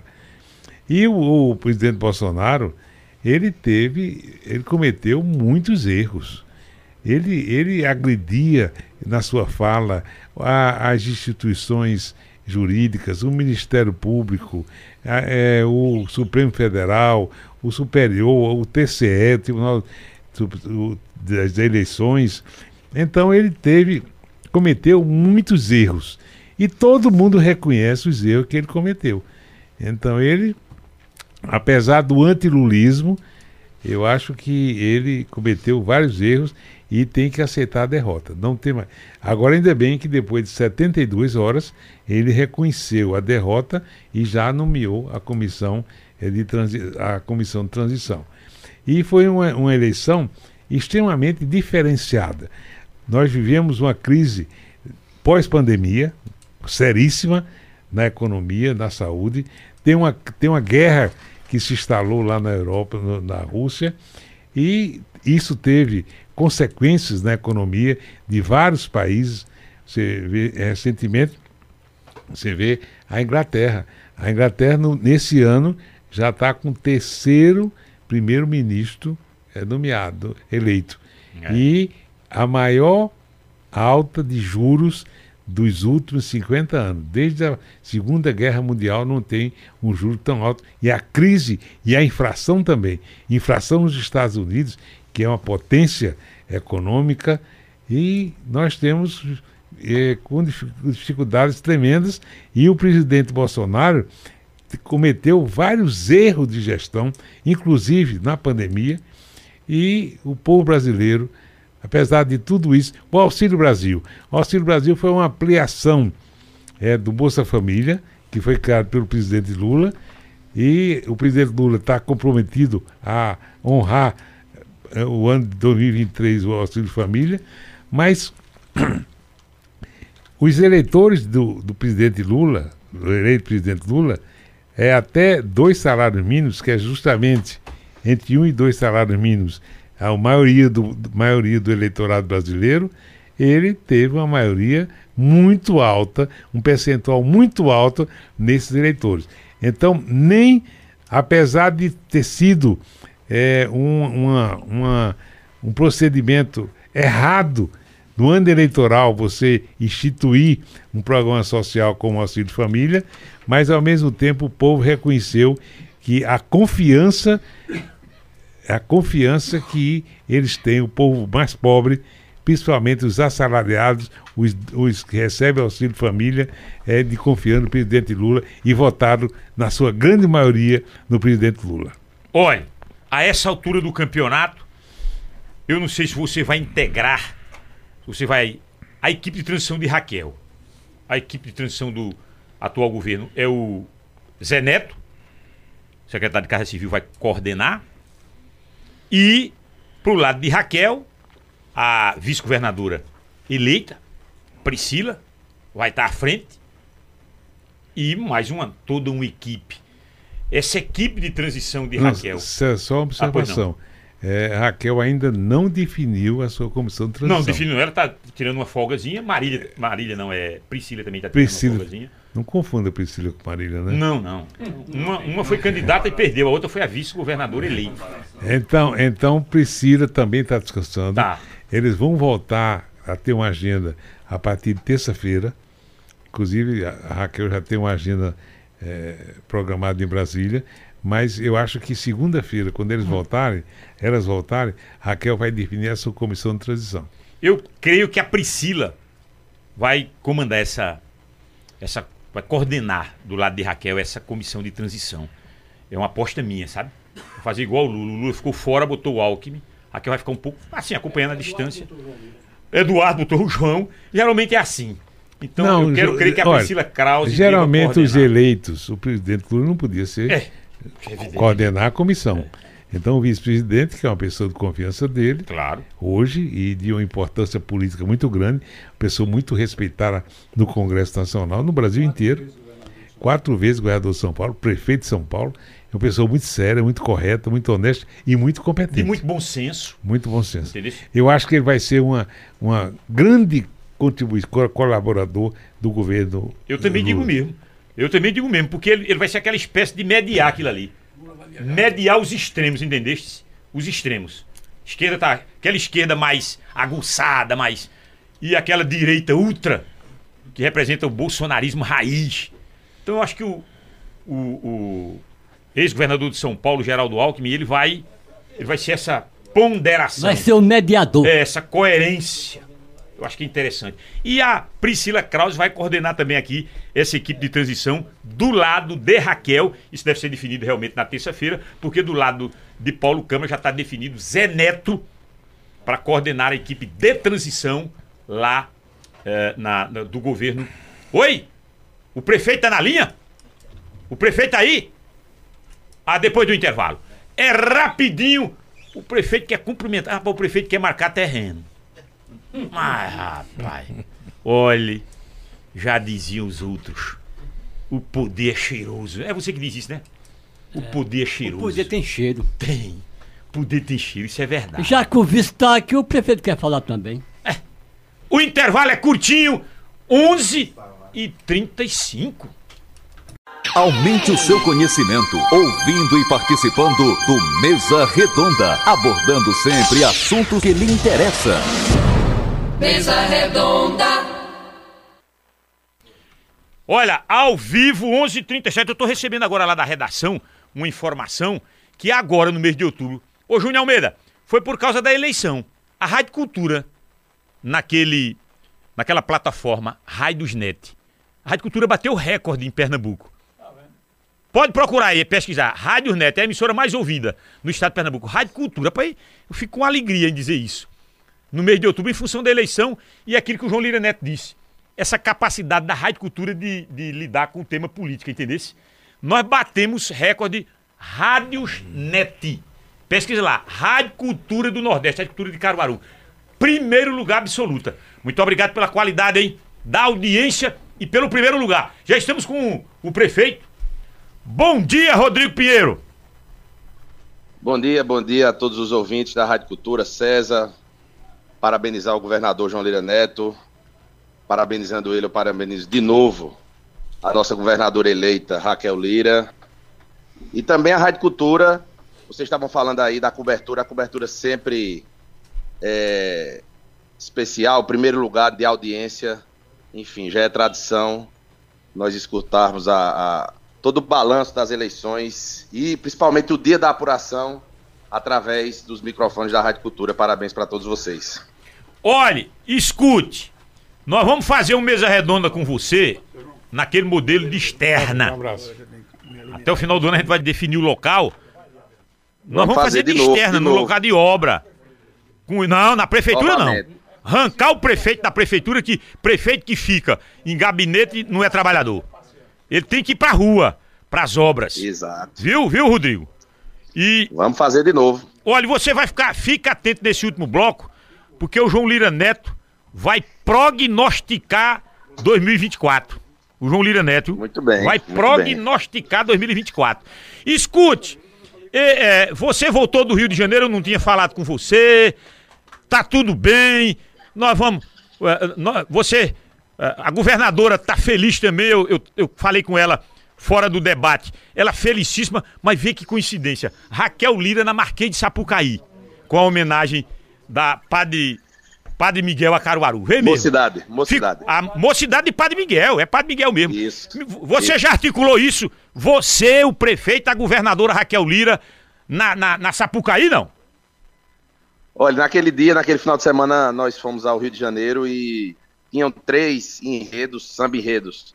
e só um falava especificamente em Caruaru, porque o tema é o Alto Moura, mas esse especificamente citava Caruaru, e esse foi o, o, o, o samba enredo ganhador, a gente ficou muito feliz, e realmente eu tenho certeza que a governadora, através do governo do estado, vai ajudar também é, lá no desfile. É importante para Caruaru, importante para Pernambuco, questão principalmente turística. Mais uma vez, o Alto do Moura é evidenciado e a gente sabe da importância do Alto do Moura para a questão cultural e a questão turística, não só de Caruaru, mas de Pernambuco. Eu tenho certeza que Raquel está feliz e vai apoiar também esse, esse desfile lá o ano que vem na Sapucaí. Olhe, depois a gente vai definir esse local, vamos trabalhar esse local uh, em que faremos esse mesa redonda para fazer o, o, o, apurado, o apurado de obras desse ano de 2022. Quando o João Lira Neto assumiu o governo do estado, o primeiro prefeito que ele recebeu foi José Queiroz. Eu tô com a impressão que a governadora Raquel Lira ela vai receber os prefeitos de Pernambuco. Quem será o primeiro? Eu, eu gostaria que fosse o nosso prefeito de Caruaru. Rod, esse é Rodrigo Pinheiro? Sim. Eu já tenho outra notícia lá. Qual é? Diga quem é que ela vai receber o primeiro prefeito. Qual é? O primeiro que declarou apoio a ela. Foi. Meu filho. De Já Rachazão? tá certo. É, Essa informação é exclusiva minha, viu? Exclusiva minha. Quer dizer- Raquel Lira, o primeiro prefeito que ela A Raquel receberá. já confirmou isso? Você quer saber demais. Não, porque você disse aí que, que eh, vai ser o prefeito. Não é Rodrigo Pinheiro, não. Não é Rodrigo Não Pinheiro. é Rodrigo Pinheiro, é o Dió Filho. Vá por mim. Vá por mim, homem. Rodrigo, um abraço pra você. O Rodrigo não precisa Abraço, ser recebido abraço. por Raquel. O Lembrando, Rodrigo. lembrando, olha, Ah. eu, eu, eu, eu queria estar aí para dar um, pra dar um abraço, abraço no governador, só que hoje a gente está aqui na organização final, a partir de meio-dia começa aqui a festa do servidor em homenagem ao servidor. Ah, hoje, É, rapaz. que a gente transferiu o feriado do servidor para a data de hoje, feriado que foi dia 28, semana passada, estão comemorando os servidores municipais e aqui um agradecimento e um parabéns também para todos os servidores municipais aqui de Caruaru, que hoje vão comemorar junto conosco na festa do servidor. Se o João Lira Neto quiser dar uma passadinha por aí, pode? Seja muito bem-vindo a partir do meio-dia lá no Polo Comercial. Aí, João. Vai ter um lugar pra almoçar. Tranquilo e, com, e no meio do povo. Um abraço, Rodrigo. Muito obrigado pelas palavras. Abraço, abraço. Pronto, valeu, prefeito Rodrigo Pinheiro. João Lira Neto. 2024 tá ali na frente da gente. Olha, 23. Já vai começar, 24, campanha municipal. Campanha para prefeito. A julgar pelas urnas, o que é que você prognostica? Você é um homem de visão política. Você andou dizendo algumas coisas aqui que bateram nesse mesa redonda. Quem é que vai se meter a besta contra a Raquel aqui em Caruaru? Vá, palavra é sua. Veja, eh, nós ainda estamos começando a transição do governo Paulo Câmara para o governo de Raquel Lira. É. Então é muito cedo fazer um prognóstico para a eleição de 2014 ou 2024. Então é o seguinte, veja, é, vai depender muito é, do, do resultado que Raquel obtiver durante os seu, o seu Os governo. dois anos ali, um ano e meio. Um ano e meio. É então, é prever, eu acho que é uma coisa absolutamente inviável você fazer qualquer previsão para a eleição de 2014 ou de 2024. Aliás, 2024, que é a eleição do prefeito. É. Porque você vê aqui na. na como é que tá Laírton, aqui está Laírton Vieira. Vieira, vereador. Para, seja bem-vindo aqui. Acompanhado Da caçulinha. da filha, caçulinha. É, como é o nome dela? Élida. Sim. Então, então é muito cedo você fazer qualquer prognóstico. A, a- a Raquel, quando era, foi candidata a governadora, era uma candidata absolutamente eh, inviável eleitoralmente, porque só tinha, não tinha apoio de partido, não tinha apoio de prefeito, tinha poucos prefeitos apoiando ela, e tinha, não tinha tempo de televisão. Então era, era uma situação difícil e ela terminou sendo governadora com uma votação fantástica, em, não só em Caruaru, mas em Pernambuco inteiro. Então, vai depender também muito do desempenho do prefeito Rodrigo Olha. Pinheiro. Olha aí, E Rodrigo. sem dúvida, eu sempre disse isso e repito aqui: Quando você perguntava, e Raquel, vai ser candidata à reeleição? Ela tem condições de. Eu, disso. eu digo, olha, apoio é importantíssimo, mas reeleição, a responsabilidade exclusiva é do mandatário. Ele é que define, ele é que o seu comportamento, a sua relação, a sua confiabilidade da, com, com, a, com, a, com a população, e eu acredito, César, nessa, nessa, nessa questão muito forte da relação pessoal, da relação de confiança, de compromisso do gestor com a população. Aí Raquel foi candidata, teve quase 70% dos votos. E agora, apesar de ter alguns deputados que foram candidatos, é, que a maioria não conseguiu se eleger em Caruaru, os, os, os originários daqui, tá certo? Dizer que Raquel tinha mentido, Raquel não estava falando a verdade. Isso tudo foi desmentido pelo povo. Porque se Raquel não tivesse a confiabilidade do povo de Caruaru para ser sua governadora, não tinha tido mais de 83% dos votos de Caruaru. Então, acho muito cedo vai depender muito do quadro nacional, como vai estar o quadro nacional. Nós vamos trabalhar pela estabilidade do quadro nacional. Vai depender muito da gestão de Raquel, como é que Raquel estará daqui a um ano e meio de eleição de prefeito, a sua, a sua avaliação eh, do como, como a sua aprovação como governadora e vai depender muito também do desempenho Do de, Rodrigo, de Rodrigo. Ninguém sabe ainda. Rodrigo vai ser ou não candidato à reeleição. Também ninguém sabe. Ele quer. Ele já disse Já a me você. disse, ele me disse. Pronto. Me disse na vaquejada do Lucena, lá na- no, espaço lá da- da- das autoridades. Ele tem interesse. Ah, se ele tem interesse, Tem. é todo o direito que Agora você tem razão. Depende se. Ele, ele precisa reunir condições para isso. ele tem, tem, tem que ter. Só se reelege com aprovação. É, isso você disse realmente em relação a Raquel, você disse. Não, a reeleição depende exclusivamente, 99,9% depende da aprovação que a pessoa, que o gestor tiver na sua gestão. Ô, João, lhe surpreenderam as derrotas de Tony Gel, Zé Queiroz e o delegado Lessa? Lhe surpreenderam essas derrotas? Olha, principalmente Tony Gel e, e Zé Queiroz.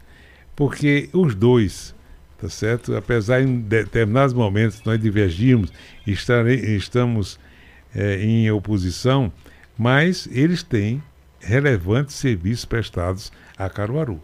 Tanto Tony Gel como José Queiroz. Nós não podemos desconhecer isso. Eles foram prefeitos várias vezes, ele, co- como deputado estadual, também tem serviço prestado.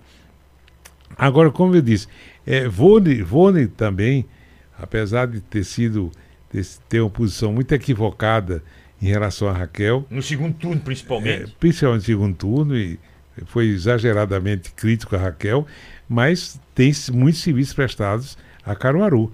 Nós não podemos dizer é, verba de é, emendas destinadas a Caruaru em várias áreas, é, inclusive no, no- na maternidade que Raquel construiu. Nós temos que reconhecer isso. Eu, eu lamento que Caruaru é, perdesse a, a sua representatividade parlamentar, tanto na Assembleia como na Câmara Federal. Então, isso nós temos que reconhecer. Agora, ao mesmo tempo, tudo tem seu tempo. Não é questão de pendurar as chuteiras. É questão de entender que tem seu. Por exemplo, uma pessoa é, com a idade de 70, 80 anos, tá certo? O, quando ele foi. Por exemplo, Queiroz foi prefeito a primeira vez, Queiroz foi prefeito a primeira vez em 82. Então uma veja estrada, quantos, a- quantos anos já faz. Já faz 40 anos. Aliás, não, 48 com 2. 40 anos precisamente. É, precisamente. 40 anos. Então, é, É uma estrada. então é, então são gerações. Essa geração, veja bem, a questão de, de Raquel, voltando a falar em Raquel, a, a- a Raquel representa uma geração, tá certo? Que eu acho que é o início da consolidação de liderança política quando chega aos 40 anos. Eu, eu sempre tive esse raciocínio. Os grandes líderes Surge nesse- nacionais nessa faixa etária. surge nessa faixa etária. Obama. 40, no mundo inteiro.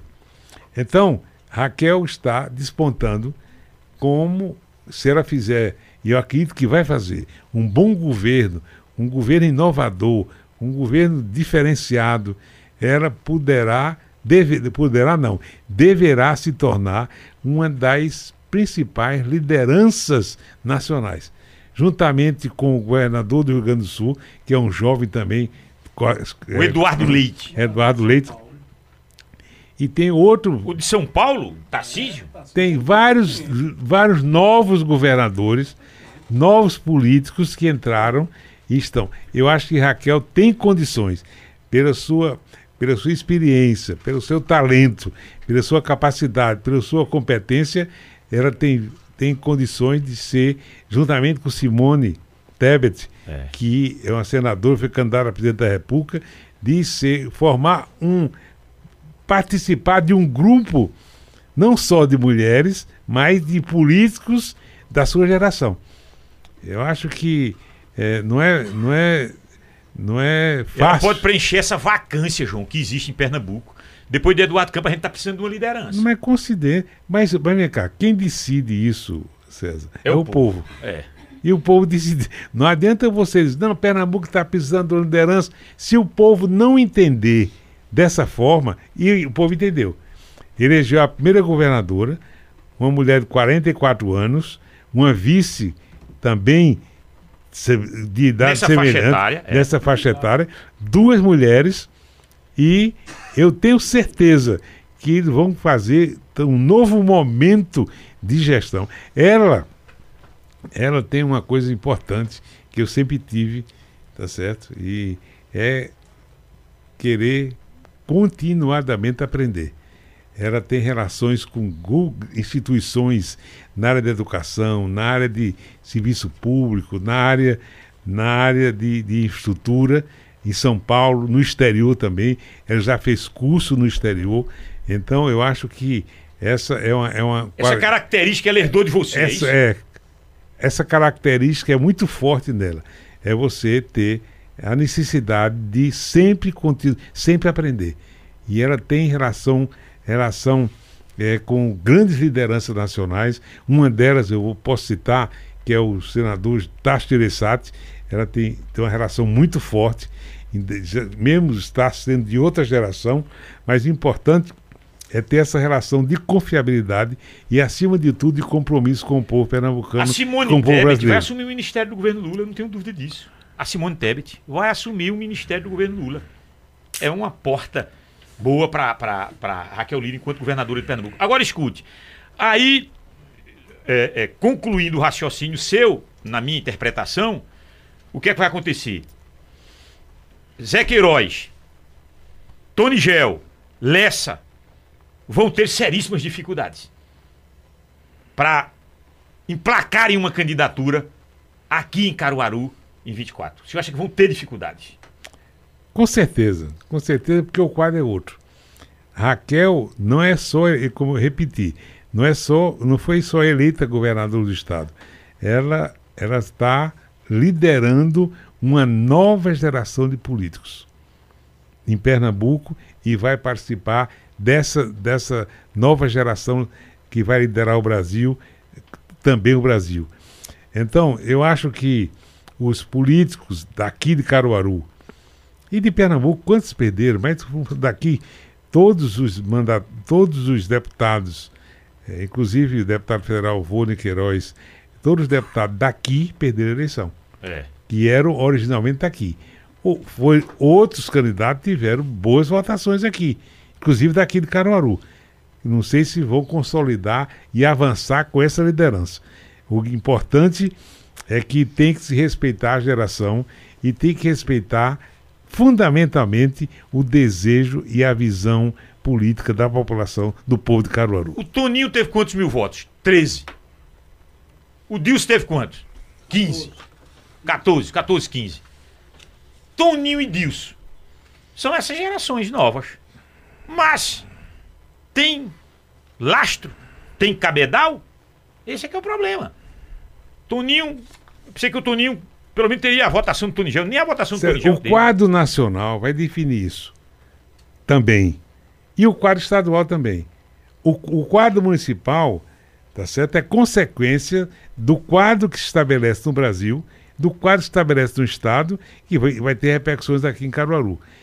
A dizer quem vai ser, quem é o candidato forte a prefeito de Caruaru, é, eu, não, eu não tenho essa visão agora. Eu não tenho. Quem será um candidato? Não tenho. Não tem. Eu acho que vai, deter- vai, vai ser consequência do desempenho de Raquel, do desempenho do presidente Lula, nas obras que vão ser feitas e no trabalho que eles poderão fazer. Olha, Eu tá só, mand- tenho, eu só tenho que reconhecer, Ah, e vou repetir, o, o, o trabalho que muitos fizeram. Carol, e dentre eles, dentre eles, é José Queiroz e Tony Gel, com, com, em benefício do desenvolvimento de Caruaru. Caminhando é, Ca- é, Queiroz e Tony como executivos, foram prefeitos, e o Vode como ô, ô, César, legislativo encaminhando verbas. Surgiu um comentário em Caruaru, em várias rodas políticas, de que Tony Gel e Toninho, os dois, vão fazer parte do grupo do- dos líderes. É, é- essa é a conversa recente. É, em função deles terem apoiado no É, segundo turno há, há uma conversa nesse sentido. Há a condição de, de se unir a- ao grupo político ao qual você pertence? Olha, ele, ele fez um gesto, tá certo, que eu já reconheci publicamente, e a eles também, um gesto de solidariedade muito importante, que foi apoiar a Raquel no segundo turno. Então, é, eu, vi pela imprensa, ele não me falou isso, eu vi pela imprensa que ele vai sair do partido. Ele vai sair do PSB e vai voltar para o MDB. Isso informação da imprensa, ele não me disse nada.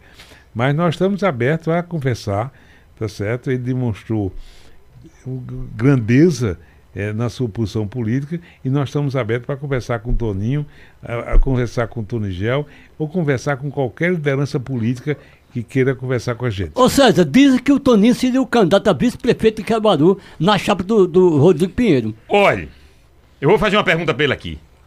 Um abraço pra Mas Carol já tem um vice-prefeito aqui na nossa frente. Tem João um Lira vice-prefeito Neto. aqui. Ó, quem tá lhe mandando um abraço é André Teixeira, rapaz. André Teixeira. André Teixeira. Recentemente avô também. É, o André Teixeira é do Andrezinho, é? Não, de Lorena. De Lorena. Quem tá lhe mandando um abraço aqui é o Carlinhos da SEACA. Ah, Vereador. vereador. Meu amigo também. Vereador. Ah, Votou em Débora Almeida. Assim como Bruno e como o, o Ricardo Liberado. Não, Ricardo não, Ricardo foi. É. Bruno sim, Ricardo não. Lá ficou. Agora escute. O, a pergunta é a seguinte. Deixa eu ver mais aqui no nosso privado. Ah, rapaz, grande advogado. Grande advogado. O nosso Flávio Holanda. Tá mandando um abraço pra você, João. E ainda tem outro Retribua aqui. abraço, Fábio. Escute. O Rodrigo Pinheiro é apenas um liderado ou tem condição de liderar alguém? Não, ele é prefeito de Caruaru hoje. Então, a falando pessoa- de, de político. Veja bem, a pessoa que, que é prefeito de uma cidade da importância de Caruaru, Ele lidera. ele é- tem, tem, tem que ser um líder. Tem que ser um líder. Tem que estar. Então vamos aguardar o desempenho dele. Ele está no início, César. do- no início, ele tem praticamente seis meses de governo. Ainda tem dois anos pela frente. É. Então ele tem que consolidar essa liderança através de ações, através de benefícios para a população e através de sua relação com, com o povo de Caruaru. Joel de Itaúna tá lhe mandando um abraço. Deixa eu sortear aqui. Eu tô chegando ao final. Ih, rapaz. É, do nosso Mesa Redonda, da Comercial Júnior, Vergalhão Gerdal, 3 oitavos, R$ 52,93. Vergalhão Gerdal, 1 meio, R$ 81,11. Telha Eternite, 2,44 por 1,10. R$ 72,54. Comercial Júnior é ali no Salgado. No Salgado, na rua Tupi. Jaciane Maria da Silva Rendeiras. Jaciane Maria da Silva. Hoje uma mulher foi sorteada com o final do telefone 5995. Um abraço, você tá sorteada. Deixa eu abraçar os amigos das óticas Arco Verde. Óculos, lentes e armações de grandes marcas. Alô, Dácio Filho. Vigário Freire, Avenida Agamenon Magalhães, Empresarial Agamenon. e em frente ao Emop Caruaru, no Maurício de Nassau Trade Center. Óticas Arco Verde. Promec, a Casa dos Milagres, a sua farmácia hospitalar, cadeiras de rodas, meias de compressão, curativos especiais, EPIs, tudo para sua saúde tá aqui, hein? Na Promec. É aquele prédio verde e rosa de cinco andares, na Avenida Agamenon Magalhães, com o telefone 3721-6315. Deixa eu agradecer ao André Santiago, que, é o, que produz o programa Mesa Redonda, a Carla Oliveira, que é a coordenadora de jornalismo, o João Fábio, que está na logística. Agradecer aqui ao Sandro Rodrigues, que é o técnico de interna, de externa. Um, um técnico que pode estar em qualquer lugar. Qualquer lugar. Polivalente, bom. Bom no que faz. César, eu queria agradecer a presença de Helena Oscar, que aqui está. É o vereador que trata os esgotos. Ah, os buracos, sai por aí afora. Foi vereador. Foi vereador. Foi rei, não perde a majestade. É, não perde não. Isso é verdade. Agradecer aqui o Bruno Lambreta, que é o presidente da Câmara de Vereadores. E vice-prefeito de Caruaru. Você encarnou com esse negócio de vice-prefeito. É porque você gosta de esquecer a, a- a hierarquia. Homem, presidente pra vice é melhor ser presidente, rapaz. Deixa de besteira. Ricardo Olha, Liberato, quem é vereador. vice pode che- chegar a ser titular. O Rubem, grande Rubem Júnior, pai. Grande Rubem Júnior. Voltou a ter grandes amizades. Ah. Voltou a ter grandes amizades, viu? O- Tem uma história do Rubem que a gente tem que tirar o chapéu pro Rubem Júnior. Às vezes a, galera critica o Rubem só aguta nesse meio que é um meio complicado esse meio da gente. E eu faço uma defesa pro Rubem, nunca pedi nada a Rubem, nem fique tranquilo que eu não vou lhe pedir nada. Eu não, graças a Deus tenho uma, uma, uma situação de não, não precisar de estar pedindo nada. Mas o Rubem Júnior passou por alguns perrengues danados. Na época das vacas magras, do João Lira derrotado, moído, abandonado. O João Lira Neto. Eu trazia, vinha o Rubem Júnior, o João Lira Neto pra cá, só o Rubem Júnior, meio a coluna doendo. Che- Chega andava de banda o Rubem Júnior. Acompanhando o João, sempre foi fiel ao grupo, você também tem que reconhecer isso do Rubem Júnior. Então chegou a hora do, de, de colher também os frutos e o bom momento que a família é. Foi, foi feito. E merecidamente. Foi chefe de gabinete do João, quando o João passou os nove meses. No governo, e merecidamente. Não era possível, né, velho? E agora, a Raquel, governadora, também, as amizades voltaram com mais efervescência pro, pro Rubem, hein? Até Tavares. Fala- Até Tavares, o Tavares falou melhor com o Rubem. Falar em quem trabalhou comigo, é interessante que tem quatro pessoas que são o governador nomeou para a comissão de transição. Tem um procurador, Médici, e tem três secretários. Coincidentemente, os três secretários foram meus secretários também. Quem? Zé, Zé Zé Neto, Neto, secretário, foi? secretário de administração. Zé Neto. Décio Que é Padilha, um cara muito bom, né, João? é, competente. Décio Padilha Décio. foi secretário da Fazenda. E Alexandre Ribeiro, secretário de Planejamento. Ah, rapaz. Os três secretários meus vão fazer parte da comissão de gestão. Melhor ainda, Então, sim. É, Melhor ainda. melhor Você ainda. vai estar de olho nisso, né? Hum? Você vai estar de olho nessa transição, né? Não, às vezes ouvindo só. Ouvindo. Já é, já dá pra fazer alguma coisa também. Ouvindo de longe, né? Não, se aproxime. Ou- ouvindo notícia. Não. Bote, bote o ouvido na- na- no, no pé da porta. João, eu quero lhe agradecer por sua participação. Duas horas de um bate-papo agradável, esclarecedor, de conselhos, de quem já na vida apurou muito. Você tá com qual idade? 70? 75. duas vezes prefeito de Caruaru, governador, vice de Eduardo Campos, deputado, ligações diretas com a cúpula nacional. Então você, você apurou ao longo de sua vida pública, você apurou muita coisa. E é bom que a gente, quando apura muita coisa boa, a gente possa Um, externar um isso. dos cargos que exerci, com muito prazer com muita alegria, foi ser secretário de saúde, né? Aqui eu, fui sec- eu fui secretário de saúde, fui o único secretário de saúde do estado de Pernambuco que não é médico. E passei lá três anos. É. E tem, tem um cargo também que eu ocupei, que eu, eu faço muita referência a ele, que foi quando eu fui deputado estadual, o doutor Miguel Reis era governador do estado.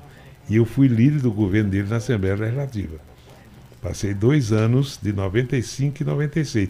96 eu saí para disputar a eleição do prefeito, e mais fui líder do governo dele e tive uma relação muito. Já tinha uma relação e uma, relação. E aprendi muito com o doutor Reis, muito. Muito obrigado, viu? Saúde pra gente. Eu agradeço a você, a Taver, todos que estão aqui já foram citados, e dizer que fico muito feliz de estar aqui. Vocês fazem parte da história política, do radialismo político da história de Caruaru e de Pernambuco também. Agradecer a Tavares Neto, que é, Tavares Neto já tem mais de 40 anos aqui, só na Rádio Cultura, né? É, então, um tempão. a vocês 50 todos, anos Ó, na Rádio a Cultura. todos que vocês participaram, que dos ouvintes, um abraço e queria reiterar, reiterar o meu reconhecimento, o meu agradecimento a essa decisão do povo de Caruaru na última eleição do governador da Raquel 83,35% dos votos. Isso é muito gratificante, isso é, um, isso é um legado que faz parte, com certeza, da nossa história.